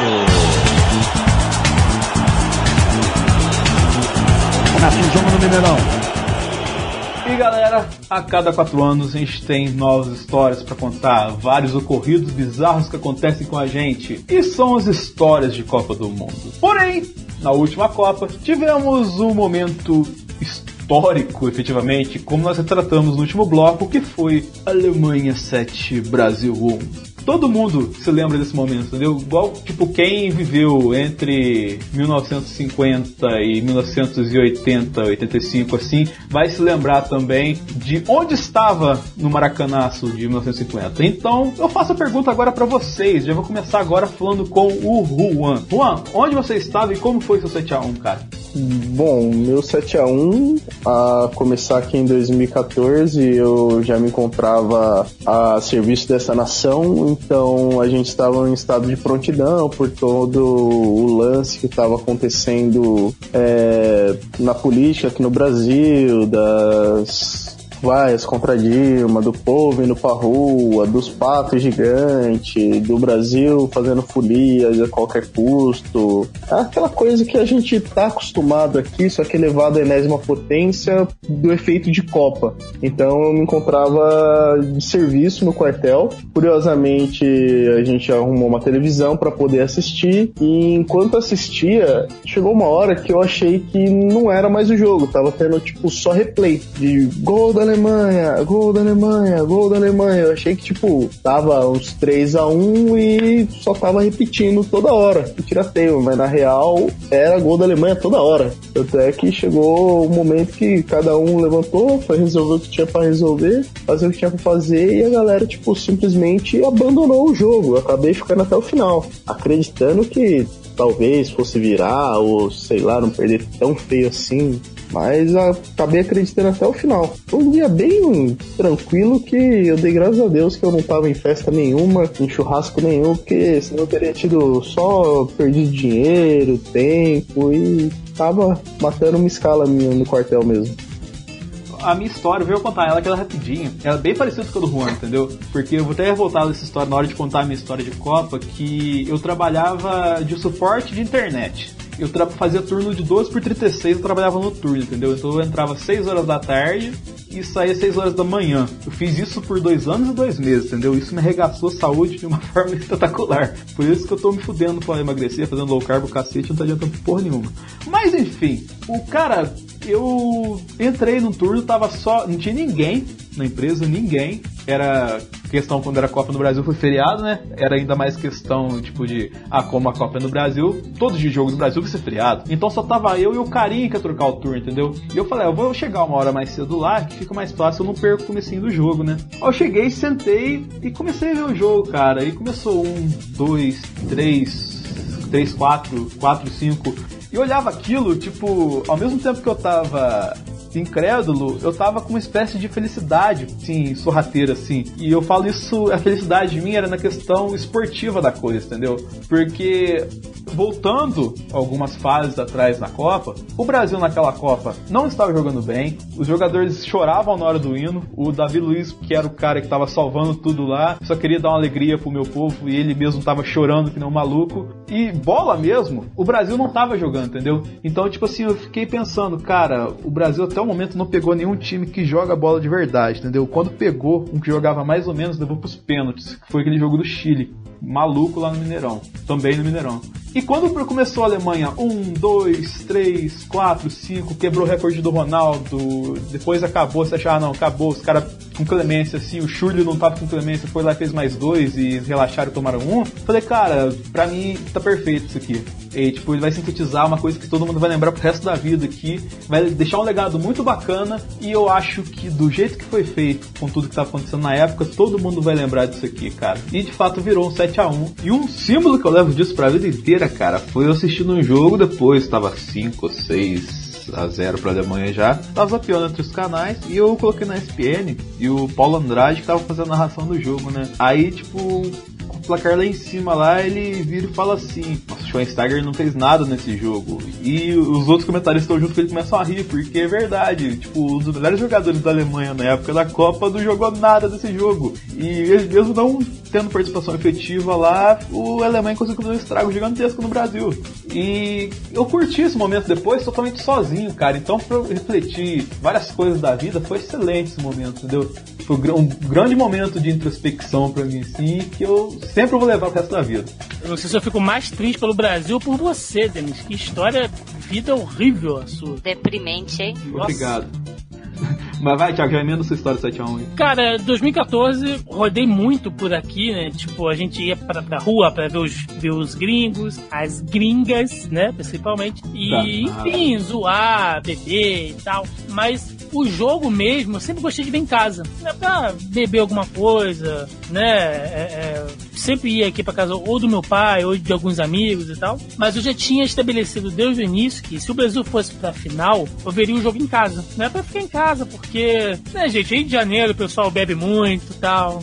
Enfim, né? Vocês imaginam. E, enfim, eu, eu, eu achei melhor ficar, ficar em casa. Alguma coisa estava me dizendo pra ficar em casa. Então eu, né, como eu fiz em todos os jogos, peguei meu, meu tablet, entrei no Twitter, fui acompanhando os jogos, né? E aquela coisa de você ir comentando, né? Com só vou fazer uma, só uma interrupção aqui, Thiago. Se você assiste jogo de Copa do Mundo sem estar com o Twitter ligado ao mesmo tempo, você tá fazendo errado. E aí eu comprei um monte de cerveja aqui, aqui pra casa, né? A gente não fez churrasco não, mas fez um almoço, né? Minha mãe cozinhou um monte de coisa e tal, minha namorada, né? Todo mundo aqui, uma farra. Vamos ver o jogo. Sentamos pra ver o jogo, né? Aquela cerveja gelada, estalando o copo. Né, aquela calabresa cebolada, né, aquele franguinho a passarinho. Maravilha. Pai, começou o jogo. Meu irmão, quando chegou lá pro 4 a 0 falei, velho, eu não tô acreditando. Eu peguei o copo, saí, aí sentei aqui na varanda de casa, aí fiquei ouvindo o jogo de longe, daqui a pouco, gol da Alemanha, gol da Alemanha. Eu falei, caralho, isso não tá acontecendo, sabe? é? Aí eu entrei de novo, sentei no chão, parei de beber, eu tava completamente incrédulo, todo mundo aqui em casa se olhando pra, pra tela, e no Twitter, o que eu lembro bem é que foi assim, a, a- foi a vitória do ranço em nível nacional, porque vocês devem se, se lembrar né, que nessa época da Copa do Mundo de 2014 teve o famoso movimento da hashtag não vai ter Copa. Que é a galera que não queria que tivesse Copa do Mundo e tal. E essa galera, meu irmão, a cada gol era um. Ah, eu falei, bem feito, falei que não ia chegar a nada. Nada. Essa galera tripudiou, assim, por semanas. Semanas. Tinha gente que saía na rua com um sorriso no rosto, porque o Brasil tinha levado um fumo alemão bonito. Ficou aquele sentimento amargo pra cacete. Porque a gente começou a ver tudo que veio depois, sabe? Como eu já citei aqui. Talvez, se o Brasil tivesse ganho, é, politicamente falando, teria mudado tudo, sabe? Foi bom. Foi bom o Brasil não, não ter ganho. Acho que foi um, um choque de, de, de, de realidade, assim. Tanto no nível político, esportivo, do social. Então é isso, cara. Eu tava em casa e eu lembro muito bem de- de mais do período depois, né, dessa galera tripudiando do que do dia do jogo em si. Porque foi tão traumático que me deu meio um apagão, né? Pode que eu já devia estar meio bêbado também. Ah, com mas no certeza, geral, né, cara? certamente. Devia estar na mão do palhaço e tá viajando total. falando. Roberto, já manda sua história 7x1, mano. Cara, o 7x1 foi um, foi um momento meio bizarro, né? Assim, tava em casa vendo pai, avô, tio, amigos vendo. Depois do terceiro gol, eu achei que, tipo, o arrebatamento tinha acontecido, toda a humanidade tinha ido pro céu e eu estava no limbo, sendo torturado. Pô, eu tenho que ver, não é possível. Estamos levando gol do Kedira. O Thanos instalou a manopla assim, né? Não, instalou, instalou. E, e- e eu tô no inferno, alguma coisa, sabe? Eu morri, sabe? Quando foi sair o primeiro. Na, na realidade, o primeiro gol da Alemanha foi pra fora, eu tive um ataque cardíaco, e aí eu tô nesse limbo vivendo esses gols da Alemanha, não é possível. Foi a primeira reação. E é engraçado que a gente sempre parar pra pensar no, no depois e tal, por exemplo, ah, a seleção não tava jogando bem. Eu vou discordar um pouco, a seleção tava jogando até que bem, não tinha um bom técnico, era comandada pelos jogadores, e óbvio que ia dar merda, porque os caras não eram preparados psicologicamente. Tanto que, que eu lembro que no jogo contra a Colômbia eu, eu falei, e eu acho que eu tenho isso salvo nesses time hop do Twitter ou Facebook, quem passar de Brasil e Colômbia leva essa Copa. Porque eu achava que as duas estavam jogando um nível alto, e eu achava que o Brasil realmente iria ter muita dificuldade pra passar da Colômbia. E a Alemanha, antes de chegar no Brasil, quase que perde pra Argélia. Então eu fiquei, cara, por melhor que a Alemanha esteja, ela quase perdeu da Argélia. Foi pra prorrogação esse jogo. Ninguém esperava esse 7x1. Eu lembro Porque- disso, cara. Que, É, assim, tipo, foi um jogo muito bom, inclusive, de ver Argélia e Alemanha. Não foi, foi divertidíssimo. Teve até uma questão, você é todo interrompido assim, que tecnicamente, cara, essa Copa, apesar de ser muito divertido assim, ela foi muito maluca, entendeu? Porque ao mesmo tempo que a Alemanha mete 7x1 no Brasil, ela chora sangue pra ganhar da Argélia. É, então. E, e- e sofreu da Argentina, a Argentina que chegou na final não jogando tão bem assim também. Como diria o poeta, o futebol é uma caixinha de surpresas, né? Ei, amigo. E não tem mais bobo no futebol. Tirando Venezuela. É, isso é verdade. Mas é, eu, já- eu ia fazer uma piada de teor político, eu acho melhor evitar. é, é, mas assim, ninguém esperava. A Alemanha era forte, a Alemanha sempre é favorita, mas 7x1 não é esperado, cara. A gente bota uma vergonha. Foi uma vergonha? Foi. É algo que provavelmente nunca mais vai se repetir na história das Copas? Provavelmente. Mas, pra lavar a alma de você, que também tem isso de ficar magoado, lembrando disso, é só você entrar no YouTube e botar Brasil-Alemanha final de 2002, aqueles dois gols do Ronaldo em cima do Oliver Kahn. Aquilo ali já, já dá uma lavada na alma. Lembra que a gente pode ganhar da Alemanha, deve ganhar da Alemanha. Inclusive, gostaria de deixar registrado aqui no Sala da Discord. Olha aí, olha aí. Lá vem, lá vem. Futura, futuras gerações e que isso não vai acontecer, obviamente, por conta do chaveamento, mas eu tive um sonho duas semanas atrás de que o Brasil era hexa ganhando, e- ganhando da França. Mas não, não pode acontecer pelo chaveamento, né? Pelo, como, só se a- acho que se a França chegar em segundo, mas a França tá com uma- um time muito forte pra, pra parar em segundo lugar do grupo. E. Mas tá com um técnico pateta também, né? Que coloca o Mbappé no banco. Cara, a França não sabe escolher técnico. Se a França bota jogador bom, espera que ele resolva. Só tem uma coisa, um apontamento que você falou aqui. Só você não entender esse apontamento, talvez o Juan. Que do outro lado tinha a Argentina, entendeu? Então tem duas perspectivas que eu quero colocar aqui. Um, se o Brasil passa da Alemanha pegar a Argentina na final, e talvez até. Eu não sei, eu acho que se o Brasil perdesse pra Argentina na final, ia ter o mesmo impacto do 7x1, entendeu? Ia ser outro maracanaço. E outra coisa também. Acabou, é- não, acabou o país. O Brasil perde 7x1 da Alemanha pra, pra Argentina. Não, o Brasil, o Brasil perder da Argentina, cara, a gente invade a Argentina e mata todos eles. Com certeza, com certeza. Pelado, botando fogo no corpo, o cara. Na moral. É isso aí. Não, E outra- aí abandona esse país de vez, porque vamos lá, né? Fogo eu não sei, entendeu? Que com o preço da gasolina. É, partiu a Argentina, pô. Vai ganhar a Copa, vai dar sacode no Brasil, tem gasolina mais barato, vamos pra lá, pô. E tal, mas talvez a consequência seria a mesma se perdesse, vamos supor, socialmente falando, que a gente tava falando nos últimos blocos anteriores. Mas só falando, tipo assim, também, a Argentina naquela Copa foi muito louca, porque a referência que eu ia fazer é que, tipo assim, a Argentina em 2014 é o Cleveland Cavaliers desse ano na NBA, entendeu? O Messi é o LeBron desse time. Ele carrega o time nas costas e ele só não vai mais longe porque o time não é nem um nem perto do que ele é, entendeu? Mas o Lebron não chega nem perto porque o Lebron não vomita, bicho. O Messi vomita. e eu vou ver jogo da Argentina já esperando a vomitada do Messi, cara. Tem que tomar Dramin, pô, dá Dramin pro Se Messi. o Messi não vomitar, eu jogo pipoca na tela, eu grito. Essa desgraça desse argentino não vomita, meu Deus do céu. É, o Messi vomitar. É um gol e um vômito, pô. Pô, gente, não pode zoar as crianças especiais.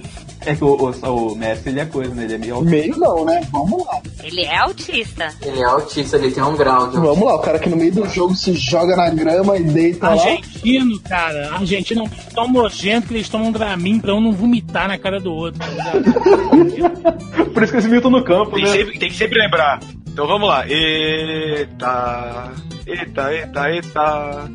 O Messi não tem Copa. Quem tem Copa é o Vampeta. Eita, eita. Assim, lembrando agora da possibilidade que se o Brasil passar da Alemanha e bate a Argentina, imagina aguentar a porra do Maradona falando dessa Copa da Argentina, não, velho. porque ele, porque ele ia morrer de tanto cheirar. Ele, ele ia morrer de tanto cheirar. tem uma overdose, né, cara? Você é louco, mano. Ai, ai, mas vamos seguir o barco aqui, cara. Tive, seu 7x1, por favor. É, meu 71, vamos lá. Eu estava em Itatiba, interior de São Paulo, numa chácara. Um olho no WhatsApp, outro olho no Twitter, outro olho na televisão. Tanto que teve algum dos jogos, ah, teve algum dos gols que eu até perdi. Perdi assim, porque eu tava olhando o meme que chegou no WhatsApp, olhando o Twitter, quando eu vi já deu outro gol, e aí, tipo, eu tava vendo a piada do gol passado e já veio outro gol, e aí já veio a piada nova, e aí eu não consegui acompanhar no ritmo, que eu nem cheguei a ver o gol na televisão, entendeu? Só nos memes. E foi engraçado, porque meu namorado na época, ele não tava torcendo pro Brasil, né? Ele tava torcendo pra Alemanha. Tava de camiseta e berrava, berrava a cada gol. E aí eu, já não tava muito esperançosa antes do jogo, não, viu? Confessa.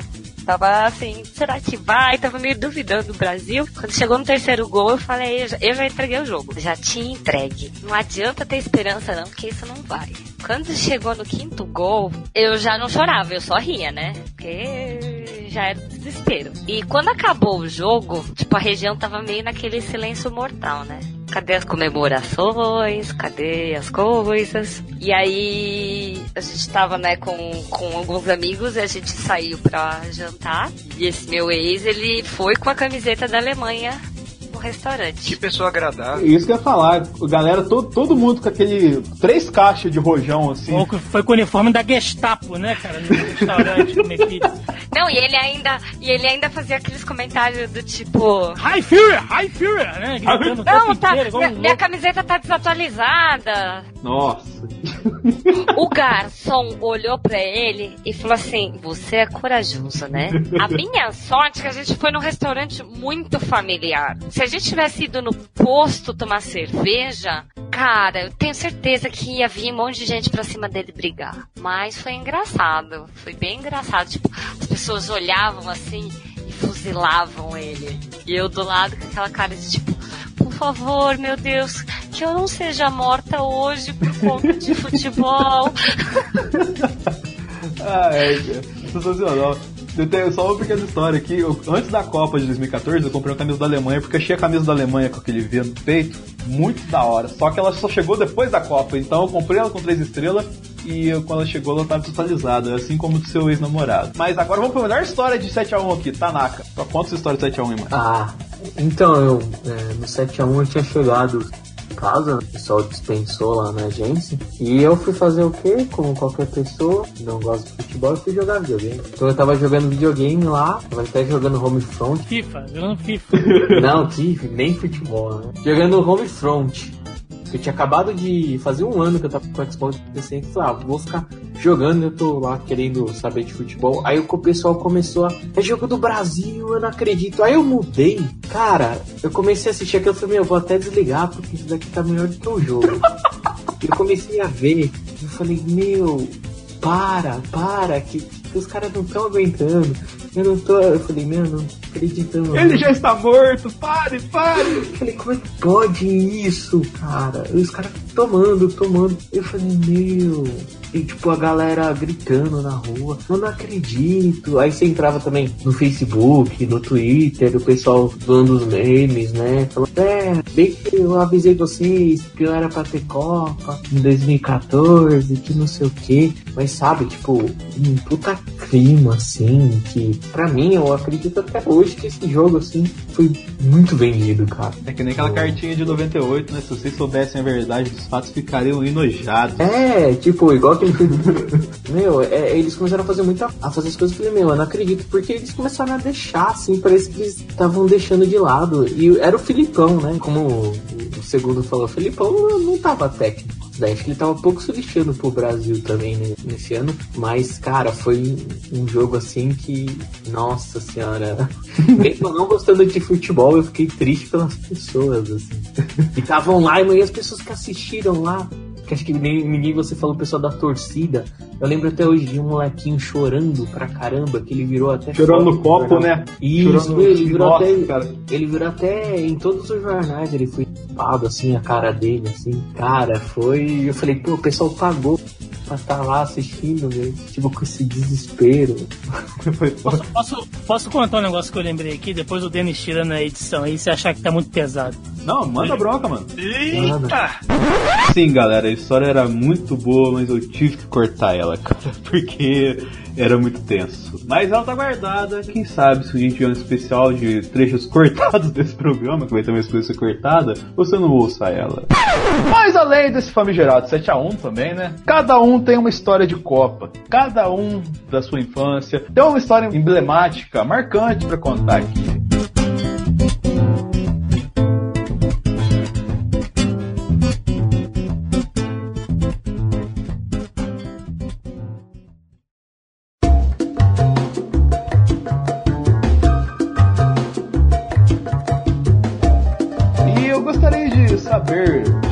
De novo, fazendo a volta aqui ao contrário, Rafa, alguma história de Copa sua, de infância, alguma coisa que você se lembra vagamente e que você acha que seria interessante dividir com os colegas aqui agora? Ah, acho que foi a Copa de 98 que o, o Brasil perdeu da França, não foi? Isso. Foi, foi de 98. Eu, eu lembro que eu tinha- acho que tinha 8 anos, era a época que eu me preocupava com futebol, né? Que todo mundo da escola você tinha que saber falar de futebol, né? Ou você não era gente. E, e pô, é, acompanhei toda a trajetória do Brasil nessa Copa e chega na, na final, assim, que ele perdeu. Foi dos pênaltis? Eu não lembro se foi nos pênaltis. Foi 3x0 do Zidane, né? Nossa, cara, aquilo eu, eu chorei. Eu chorei, né? Pela tristeza de, de ver toda aquela jornada que o time tinha feito, né? E, e perdido assim, sabe? Mas ao mesmo tempo você via nas ruas no dia seguinte o pessoal triste, mas não uma tristeza do 7 a 1 uma tristeza, tipo, chegamos ao final, pelo menos, entendeu? Aí em 2000 e, em 2002, né, quando teve a Copa de novo, cara, eles deram um couro, né, na França lá também. O quê? Né, foi aí que foi em 2002, né? O, o Tanaka é um expert em Copa, cara. Repete a informação aí, cara. Não, eu falei que no, no final passou 2008. Fala, a França deu um couro no Brasil, né? É, não, e no final da 98. Em 2006, foi o caso. É, depois ele teve o retorno. O Tanaka vive no. O Tanaka realmente não vê futebol. não vejo, cara, eu sou totalmente leigo. Cara, eu, não, porque teve a volta. Que volta, cara? A França só passa o ferro no Brasil. É, a volta que não foram, efetivamente. Não, mas ela, ela, ela deu o troco depois. Brasil? Na França? Deu? Não deu? Não, não, o maior troco que o Brasil deu na França foi não ser a França, né? Que já é um grande, um grande feito. Tirando isso. Ai, cacete, cara. Ô, Tanaka, cara, é sensacional essa história o sua. O pior é que ele não pode nem dar a desculpa de tipo, ah, gente, não lembro porque eu tava bêbado. Não tava nem, nem não, do eu jogo. não sei mesmo, não sei. Eu não sei, eu, eu não lembro. Eu nunca liguei também. Caraca, dá pressão que tá depondo na Lava Jato, né, cara? Não lembro. É, não sei de nada. Eu tava conversando com o Rafa em off, né, cara? Ele falou, cara, eu não entendo nada de Copa. Em 2004, quando o Brasil foi campeão, eu tava jogando videogame. Caralho. Mas já, já emendando aqui, cara. Roberto, manda essa história de Copa aí de uma vez, mano. Cara, eu posso botar várias micro histórias, eu não tenho muita história longa sobre a Copa. Sim, sim, manda abraço. Mas, mas um, um, que eu sempre vou lembrar da Copa é 2002, o jogo do Brasil contra eu a Inglaterra. Eu falei 2002, eu falei 2002. Repete a informação aí. Não, eu falei que no, no final passou 2008, no, passou 2008, no, passou 2008, no, passou 2008, no... Claro, claro que falou. Claro, sim, óbvio, né? Claro, claro. Seu pau no cu aí, ó. Eu falei 2002, seu pau no cu. Frases pra caneca do sala É. de escola. Ai, A gente chamar de gelateria vai ser nomes de sabores de sorvete. Seu pau no cu. Copa de 2004. Vem com um biju enfiado no pote, né? Ou é versão picolé, né? Caralho, sim. Voltando. É, o jogo do Brasil contra a Inglaterra, que, assim, o jogo da Coreia e do Japão é naqueles horários ingratos do caralho. E, porra, esse jogo precisamente foi. Precisamente às três da manhã, bicho. E, cara, eu tava caindo de sono, que eu tinha aula no dia seguinte. Na porra, aquele gol de falta do Ronaldinho Gaúcho, meu amigo. Puta, era pra esse homem ser canonizado santo do Vaticano, só por causa daquele gol. Foda-se. Tirava o Papa, botava o Ronaldinho Gaúcho no Vaticano. Tá, tá lá. Depois daquele gol, meu amigo. E o Joe Cole tá procurando ele até hoje, daquele traço que ele deu Joe Cole. E por histórias como essa, e como a Tibi respondeu na primeira pergunta desse bloco aqui, dá pra entender por que que o Roberto não ter participado do bloco inicial fez tanta diferença. Unidunité, salamemingue, eu vou escolher a B. E a Tibi escolheu a B, e a resposta está E, E, errada! Pois a resposta certa seria A, porque o Brasil e Inglaterra que a gente teve na Copa de 70 foi 1x0 para o Brasil, entendeu? Não foi 1x0 para a Inglaterra. E o que eu, jogo, eu falei em questão era o jogo em 2002, que o Ronaldinho fez um golaço de falta lá, que fez a curva lá, que teoricamente quem viu acordou de madrugada para ver o jogo e tal.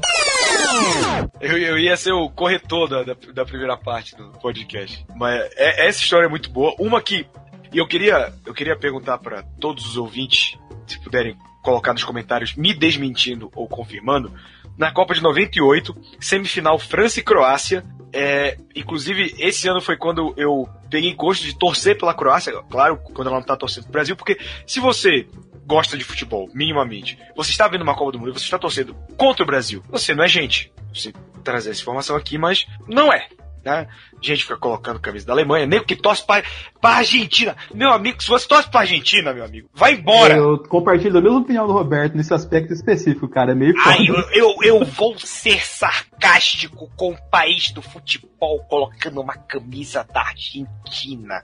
Parabéns, seu pau no cu. Outro sabor de sorvete pro, pra gelateria. Mas em 98, eu, eu lembro que eu tava vendo o jogo. Se eu não me engano, era pela Globo, porque eu tava vendo no meu quarto, não tinha TV a cabo dentro do canal. Quem acompanhou 98 sabe que o Barthez salvou pra caralho a França daquela Copa. Barthez tava fazendo cada defesa espetacular. E a Croácia tava jogando bem demais, meu amigo. Tanto que ela ficou em terceiro colocado, a primeira Copa que a Croácia disputou. Em 98 chegou já em terceiro colocado. E ele fez uma defesa, aquela, aquela famosa bola no- no- lá onde a coruja dorme, ele pegou, cara. E o narrador, eu, eu realmente não lembro. Leitores, por favor, Deve ser o Cleber Machado. é, que o cara, tipo, a bola foi do cantinho, o cara mandou, eu não sei se ele quis fazer piada, se ele se descontrolou no momento que ele mandou Bar Bartês, filho da pura sorte nessa jogada. Eu falei, eu falei, nossa, cara, não é possível. E tipo assim, eu era moleque pra caralho em 98, sabe? Só que o meu irmão, que é mais velho que eu, ele tava vendo o jogo comigo. E ele se recorda disso. Então eu realmente fico na dúvida se era se é esse inconsciente coletivo que criou isso ou se isso aconteceu. Eu não lembro exatamente se foi isso, porque provavelmente se tivesse acontecido na Globo isso é meme até hoje, mas aquela Copa foi transmitida por vários canais, né, cara? Foi Record, foi Band,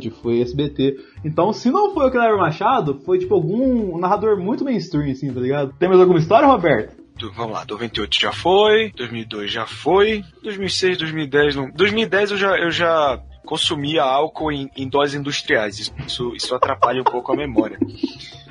É, 2014 tem, tem uma história engraçada, né? Porque 2014, Copa no Brasil, né? Primeiro jogo de abertura sempre é do anfitrião da Copa, seleção brasileira, caindo num dia 12 de junho, dia dos namorados. E aí eu cheguei para minha senhora na época, aquela pausa dramática de tristeza e to- to- toca, toca a, musi- a musiquinha do Hulk. Roberto sentado sozinho com um pó de torresmo na mão agora, né? Porra.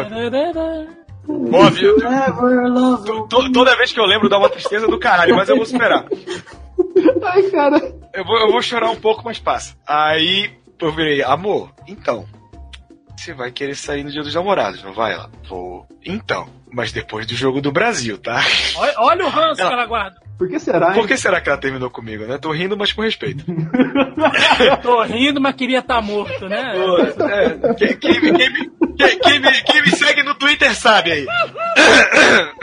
cara. Cara, isso deu um quebra-pau tão grande. Foi que ano Foi em mesmo? 2014, Copa do Ou Brasil. de 2008, segundo o Tanaka. Mas o, a Copa do Brasil ia começar no dia 13. Ia ser uma sexta-feira 13, entendeu? Então, por medo da sexta-feira 13, jogaram o jogo do Brasil pro dia 12. Deu muito certo. Não, total. Pô, agora, agora faz sentido, né, cara? E No, no ano da outra Copa ela termina comigo, agora tudo faz sentido. Agora sim! Uau! Agora as peças se encaixam! Ela não queria ser trocada novamente no dia dos namorados pela Olha que coisa, rapaz. Eita. Música. Ai, que bosta! Ai, caraca! Estão sendo boicotados. É tipo o Oscar, né? que Colocam, colocam musiquinha pra pessoa parar de falar. Eu paro, gente. Continua, continua. Tanaka é peça fundamental nesse podcast Copa, cara. Puta que pariu. Tá cagando. Ele já Eu tava, falei, eu falei, pô, ele já tava animado desde o game show já. você falou, você vai chamar mesmo pra fazer esse podcast da Copa? cara? Eu falei, olha só. Daqui a pouco ele tá chorando. Ah, é. Mas só, só, pra- só pro Roberto se compor, Juan, conta uma história de Copa aí, cara. Nossa, nossa, Satã! Satanás! É você não, Juan! Eu? Nossa senhora.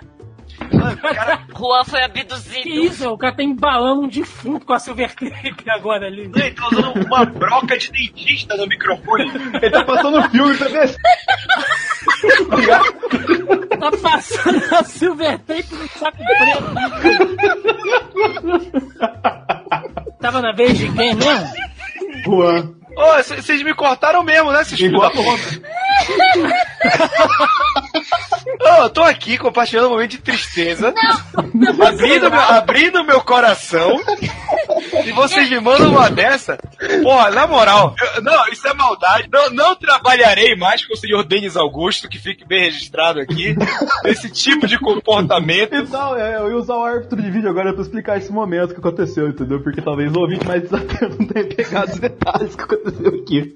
Mas foi assim, o Roberto tava contando a história dele, aí ele começou a sentar no meio fio com um balde de torresmo, e o Rafa deu, fez o bullying com ele, entendeu? Aí enquanto o Roberto estava chorando, eu falei, o Juan, conta a sua história enquanto o Roberto se recompõe. Aí veio toda essa coisa maluca, o Juan foi abduzido, a gente começou a zoar o Roberto até a morte, e aí chegou nesse momento, tá ligado?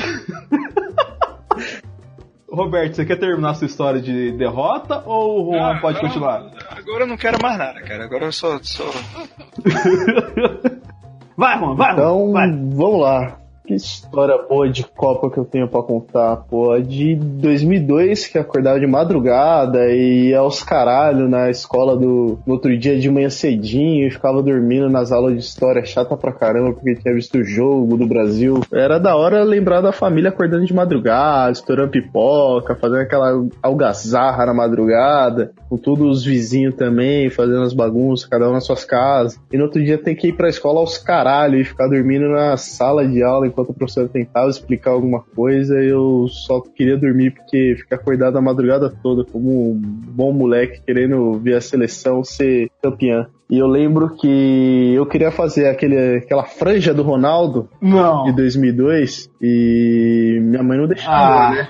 Não acredito, Porra, era cara. febre molecada na época. Não mano. acredito que a gente perdeu isso, cara. Ainda bem, né? Bom senso. É, eu, eu não tive a franja do Ronaldo. Eu, eu quis ter a franja do Ronaldo. Porém, depois que eu deixei a franja do Ronaldo, eu fui obrigado a rapar careca, né? E parecendo um polegar por conta desse problema aí, porque não era pra eu ter a franja do Ronaldo, eu teimei ter a franja do Ronaldo, cortando de qualquer jeito aquela merda de cabelo. O bom é que cresceu rapidão depois. Então, tipo, nem sofri tanto bullying assim mais do que eu já sofria na época. Mas de resto, acho que depois dessa Copa de 2006 foi bem legal, porque foi a primeira que me deixaram com uma lata de tinta para poder pintar a rua de verdade. Acho que porque achavam que eu não ia comer aquela porcaria tóxica ou fazer nenhum piche por aí na casa dos outros. Então foi bem legal para mim, que eu ajudei a desenvolver bastante dos desenhos que foi feito da Copa da África do Sul, se eu não me engano. Foi isso mesmo? Confirma com o Rafa aí.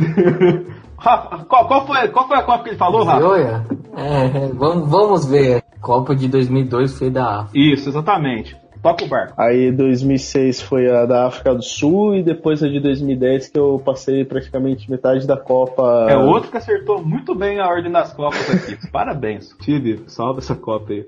Não sei se eu salvo, né? Mas. Pois eu ainda era pequena, lembro de comemorações de família e tudo mais. Mas. Óbvio que depois, quando a gente cresce e começa a beber, é sempre mais divertido.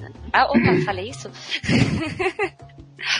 É, eu tenho uma lembrança ruim de uma Copa, mas não porque a Copa tava ruim.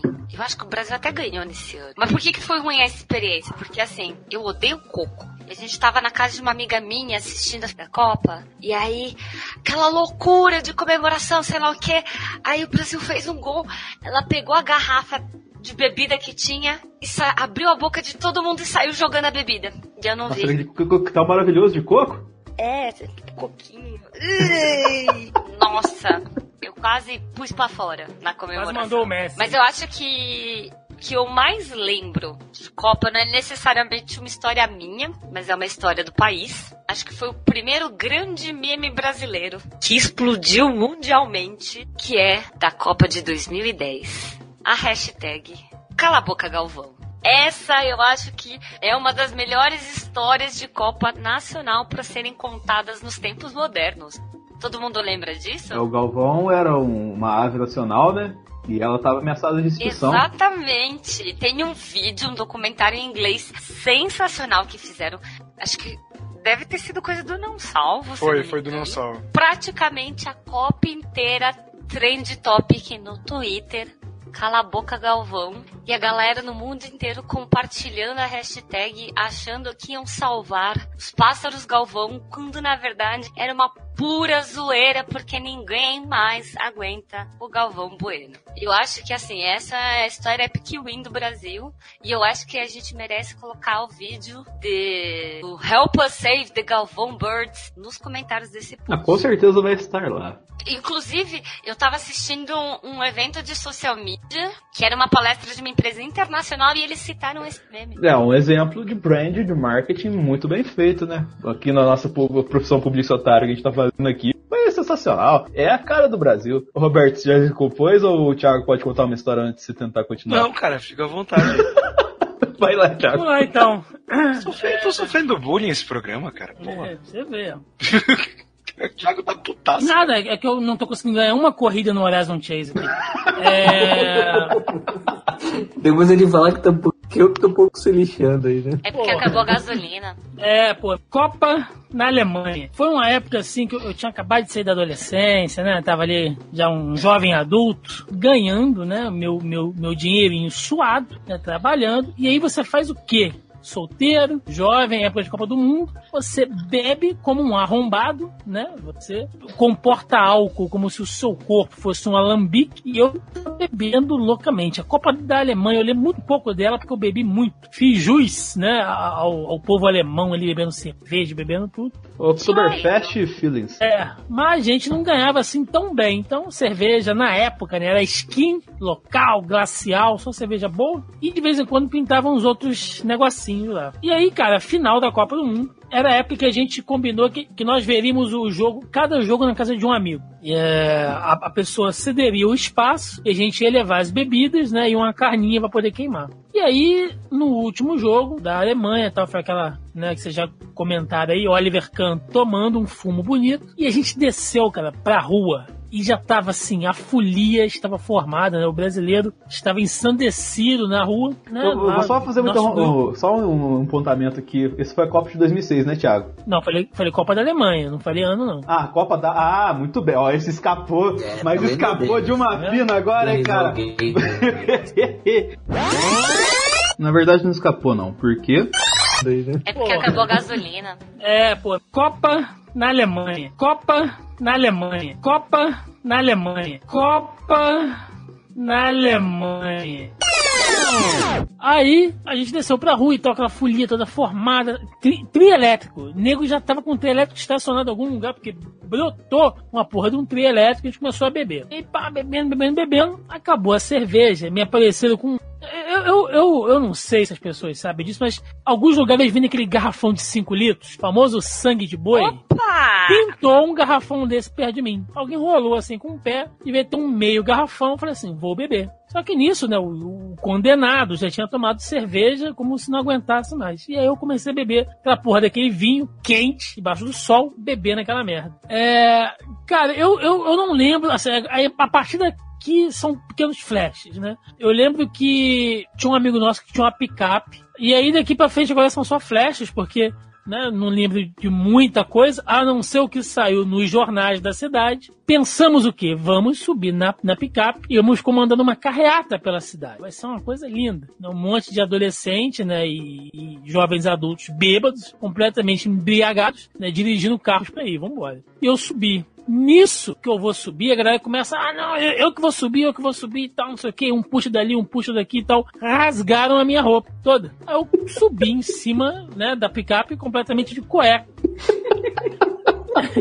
e o garrafão de vinho na mão. Aí eu falei, eu falei, porra, isso é uma putaria, né, cara? Vocês vão fazer rodar a porra da cidade. Eu estou bêbado, estou embriagado, mas tem ainda um mínimo de, de, de, de dignidade. Aí teve um cara que falou assim: não, vou, vou te ajudar, eu não vou deixar você passar essa vergonha. Eu falei, beleza. Ele, toma aqui, me deu uma toca ninja, né? Que só tinha os bonequinhos dos olhos. Eu falei, agora tá tudo resolvido. Aí a porra da picape, passando pela cidade, tinha, tinha um sujeito, um gordinho em cima da picape de cueca azul, uma toca ninja completamente lavado de vinho, né? Dizer que alguém tinha me degolado, porque você, você, beber vinho num garrafão de 5 litros, em cima de uma picape em movimento, foi vinho, meu irmão, no olho, foi vinho vidro. Né? O vinho escorria pela touca e molhava a camisa, a cueca e tal. E aí, cara, eu sei que em algum milagre eu cheguei em casa, né? Acordei na minha cama, falei, beleza. Tentei, assim, me tocar de leve pra ver se eu não tinha sido violado de alguma maneira. Beleza, estou, estou inteiro. Não sei quanto a minha dignidade, mas o meu estado físico tá inteiro. E aí passou um tempo e tal, e tem um jornal da cidade que rola aqui. Nego, né? Não vale porra nenhuma. Fala, aí, já viu o jornal? Eu falei, não. Olha aqui, tava na capa, né? Jovem. Mas dava pra identificar que era você. Quem sabia, sim. Ah, tá.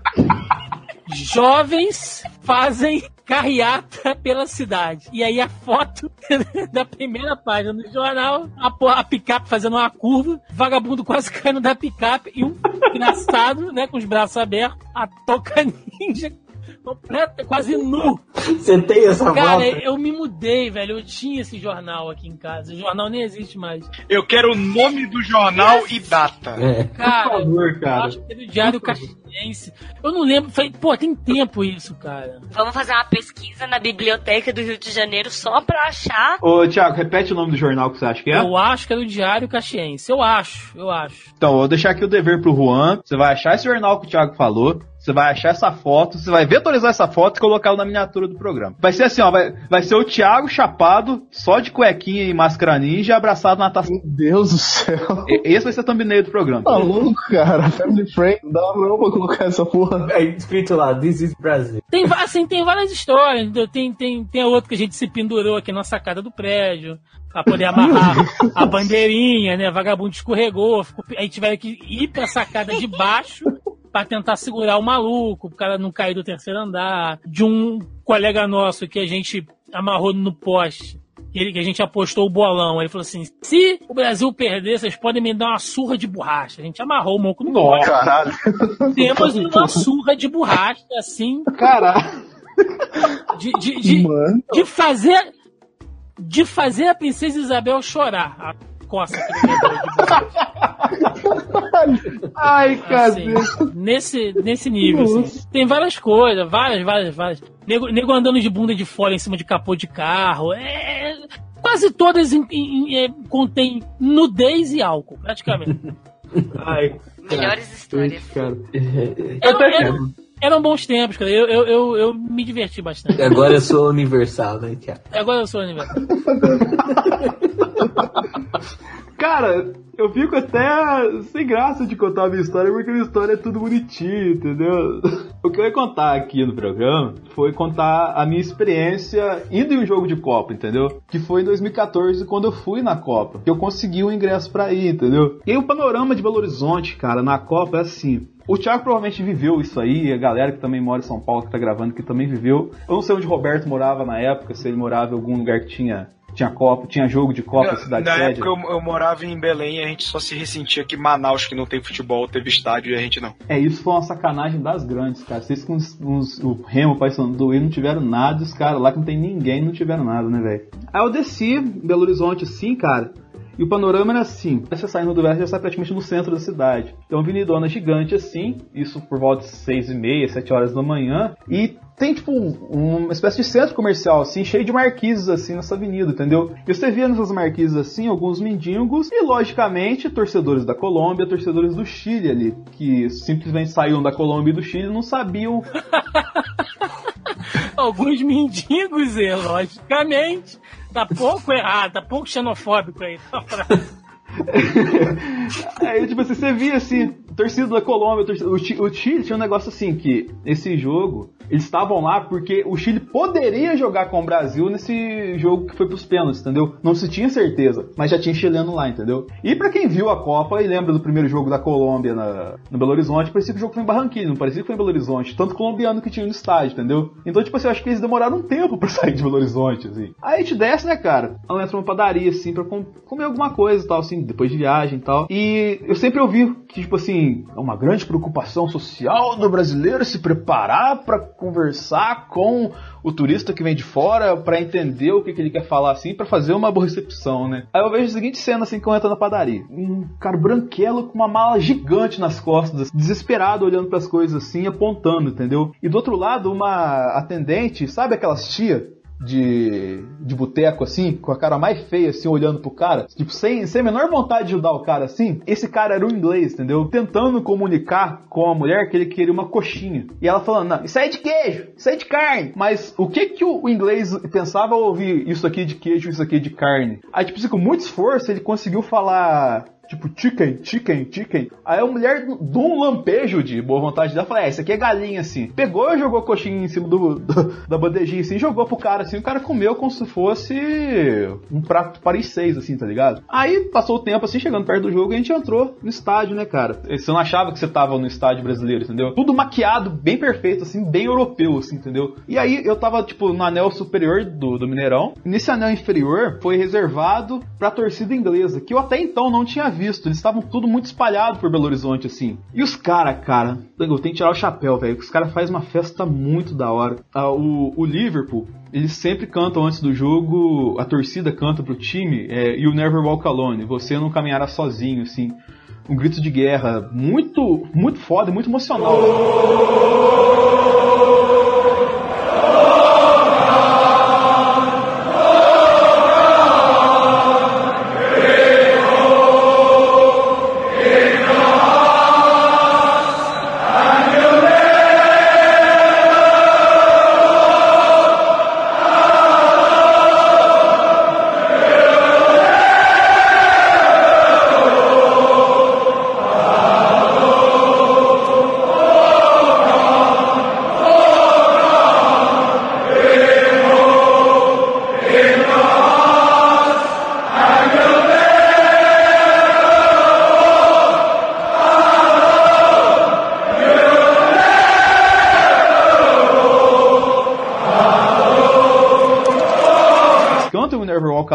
Da Inglaterra entrar em campo também. Pô, é uma coisa espetacular, velho. E para quem gosta de futebol, se assistir um cara bom, assim, um, uma lenda do futebol jogando na sua frente, assim, assistindo televisão é muito diferente, entendeu? Então, tipo assim, principalmente o Lamper, cara, a técnica que o cara tem, a visão de jogo, ele pega a bola assim, cara, ele sabe exatamente o que ele vai fazer. É uma coisa muito excelente. Só que, como é Brasil, aí no meio do jogo eles começaram a cantar um, tipo, um outro canto de torcida inglesa que eu não vou identificar agora. Só que aí começaram a emendar. Sou brasileiro com muito orgulho com muito amor. Começaram a gritar. É provocação de estádio, beleza. Só que aí me veio um filho da puta no brasileiro e joga um copo de cerveja do lado da torcida inglesa, cara. Misturou as duas assim, cara. Uma briga muito foda, assim. Isso não, não pareceu nada na transmissão, entendeu? E os caras quebrando pau violento, assim. Tipo, foram cinco minutos direto até entrar a polícia e fazer um cordão de isolamento, separar o inglês de um lado, o brasileiro do outro tal, assim. E, tipo, essa bagunça de Copa foi, é uma coisa muito bacana e que eu vou levar pro resto da minha vida, assim. É uma história muito bacana pra contar. Mas eu acho que agora,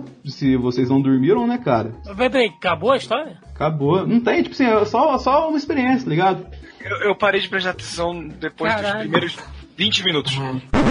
Na verdade, caro ouvinte do Salão Discord, você tá ouvindo um resumo da história, porque eu contei uma história gigantesca. Eu, de fato, tava com muito sono no dia e também eu não tinha pensado em como eu ia contar a história do programa. Então, o bruto dessa história em específico tem cerca de 15 minutos. E os nossos colegas da mesa ouviram os 15, 20 minutos, sei lá quanto que tinham, e acabaram viajando geral, tá ligado? Só que o que eles não contavam é que eu utilizo um plugin que grava o que eles estão falando quando tá com o microfone no mudo. Então agora vocês vão ver o que, que eles estavam imaginando enquanto eu tava contando essa história pra vocês. Tentando comunicar com a mulher que ele queria uma coxinha. O Denis ainda tá falando disso. Será? Eu tô pensando. Meu, será que a coxinha é tipo o peão do Nolan? Que o Denis quer encaixar isso na história? Será que tem um significado? Meu, como é chata essa história. Eu não sei quem é pior, o Nolan ou o Denis contando história. Ai, que história mais sem pé nem cabeça. Cachorro quente, fanfest, os gringos aí louco. Meu, não tô entendendo nada. Onde é que tá a graça disso? Tá só na cabeça dele, né? Porra, não ganhei uma corrida aqui. Mas e aí, Beto, conta pra gente como é que foi o FIC lá, mano. Zoaram pra caralho. Eu só troquei carícias com os MDMs na, na viagem. Fiquei, fi- fiquei feliz por vocês, mas com a inveja branca aqui. Caramba, esse cara não vai parar hoje. Pelo amor de Deus, mano. Termina essa história logo. Deles têm um problema de narrativa, cara. Nossa, meu, eu tô aqui trabalhando enquanto eu gravo. E essa história já me fez a me perder inteira. Não tô prestando atenção em mais nada. Tá muito confuso isso. Quando que será que vai acabar? Vai calar a boca uma hora? Chegar cedo ali. Olha, dele você tem razão, hein? Ah, tipo assim, Roberto, termina essa história aí, cara, pra. Não, constante. não, não, cara. Peraí, velho. E o cara da, da coxinha? Pô, cara, aquela que ele pegou coxinha, ele. Nossa, parecia que tinha pegado um chocolate Wonka na mão, assim, tá ligado? Ele comeu mais de uma? Aí eu já não Eu, sei. eu jurava, por Deus, que você ia falar que, que o cara te salvou na hora da, da, da pancadaria. Tipo, aí o, um monte de inglês me cercou, a porrada ia Eu comer, achei mas que ia aí... ter algum momento de Eu reviravolta. também achei, cara. Tava esperando, tava esperando. Eu dei um alerta no começo da história. Depois da história que vocês contaram aqui, eu até fico meio sem graça de contar a minha. Mas era a única que eu tinha, entendeu? Podia não ter contado. Obrigado, Thiago, pela parte que me toca. Podia não ter contado, então. assim. E o seu pai, onde é que tava? Tu deu maior ressalto pro seu Ah, pai. ele, ele tava junto com tudo isso aí, cara. Ele divertiu pra caramba com isso. Caralho! Aí ia ser da hora a história de meu pai. Eu tava tentando encontrar o meu pai enquanto o jogo tava rolando. E ele tava com o cara lá. Da... Olha, a gente tá melhorando essa história. Ele tava tendo um quebra-pau. E aí o cara, e aí o meu pai tava com, com o cara da coxinha, com a mala preta, dando porrada em geral. Porra, melhor história. Roberto, salva esse podcast. Cara, sei lá, de- depois da, da Odisseia de Homero que o, que o Denis contou. Caralho. Tiveram, tiveram duas Copas do Mundo enquanto o Denis Vocês contava. isso. entenderam como é trabalhoso, né, ser co-host desse podcast. Muito boa essa história, Dé, mu- muito boa. Me avisa a Vamos próxima lá, vez. Roberto, salva, salva esse Não, podcast. a última história é só, tipo, cara, a questão. E é um retardo mental, né? Tipo, porra, é dia dos namorados, é dia de você passar com sua namorada, cara. E você fala, não, a gente só vai depois do jogo do Brasil. Tipo, gente, não façam isso. É, deem prioridade a, a, a, a sua namorada ou qualquer coisa assim, ainda mais numa data especial dessa. Não, eu, tô- eu, eu tô, eu tô legal.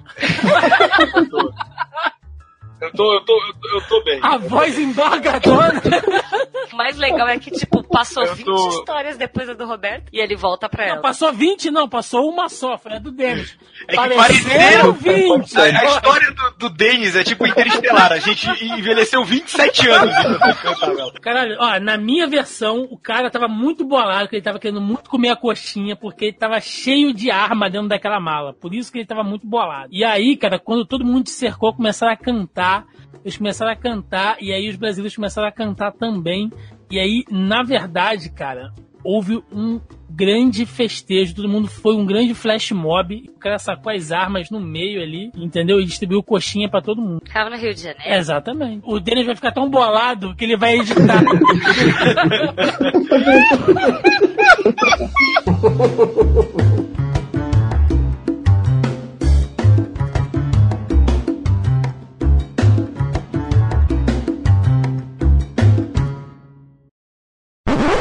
Acabou mesmo? Acabou?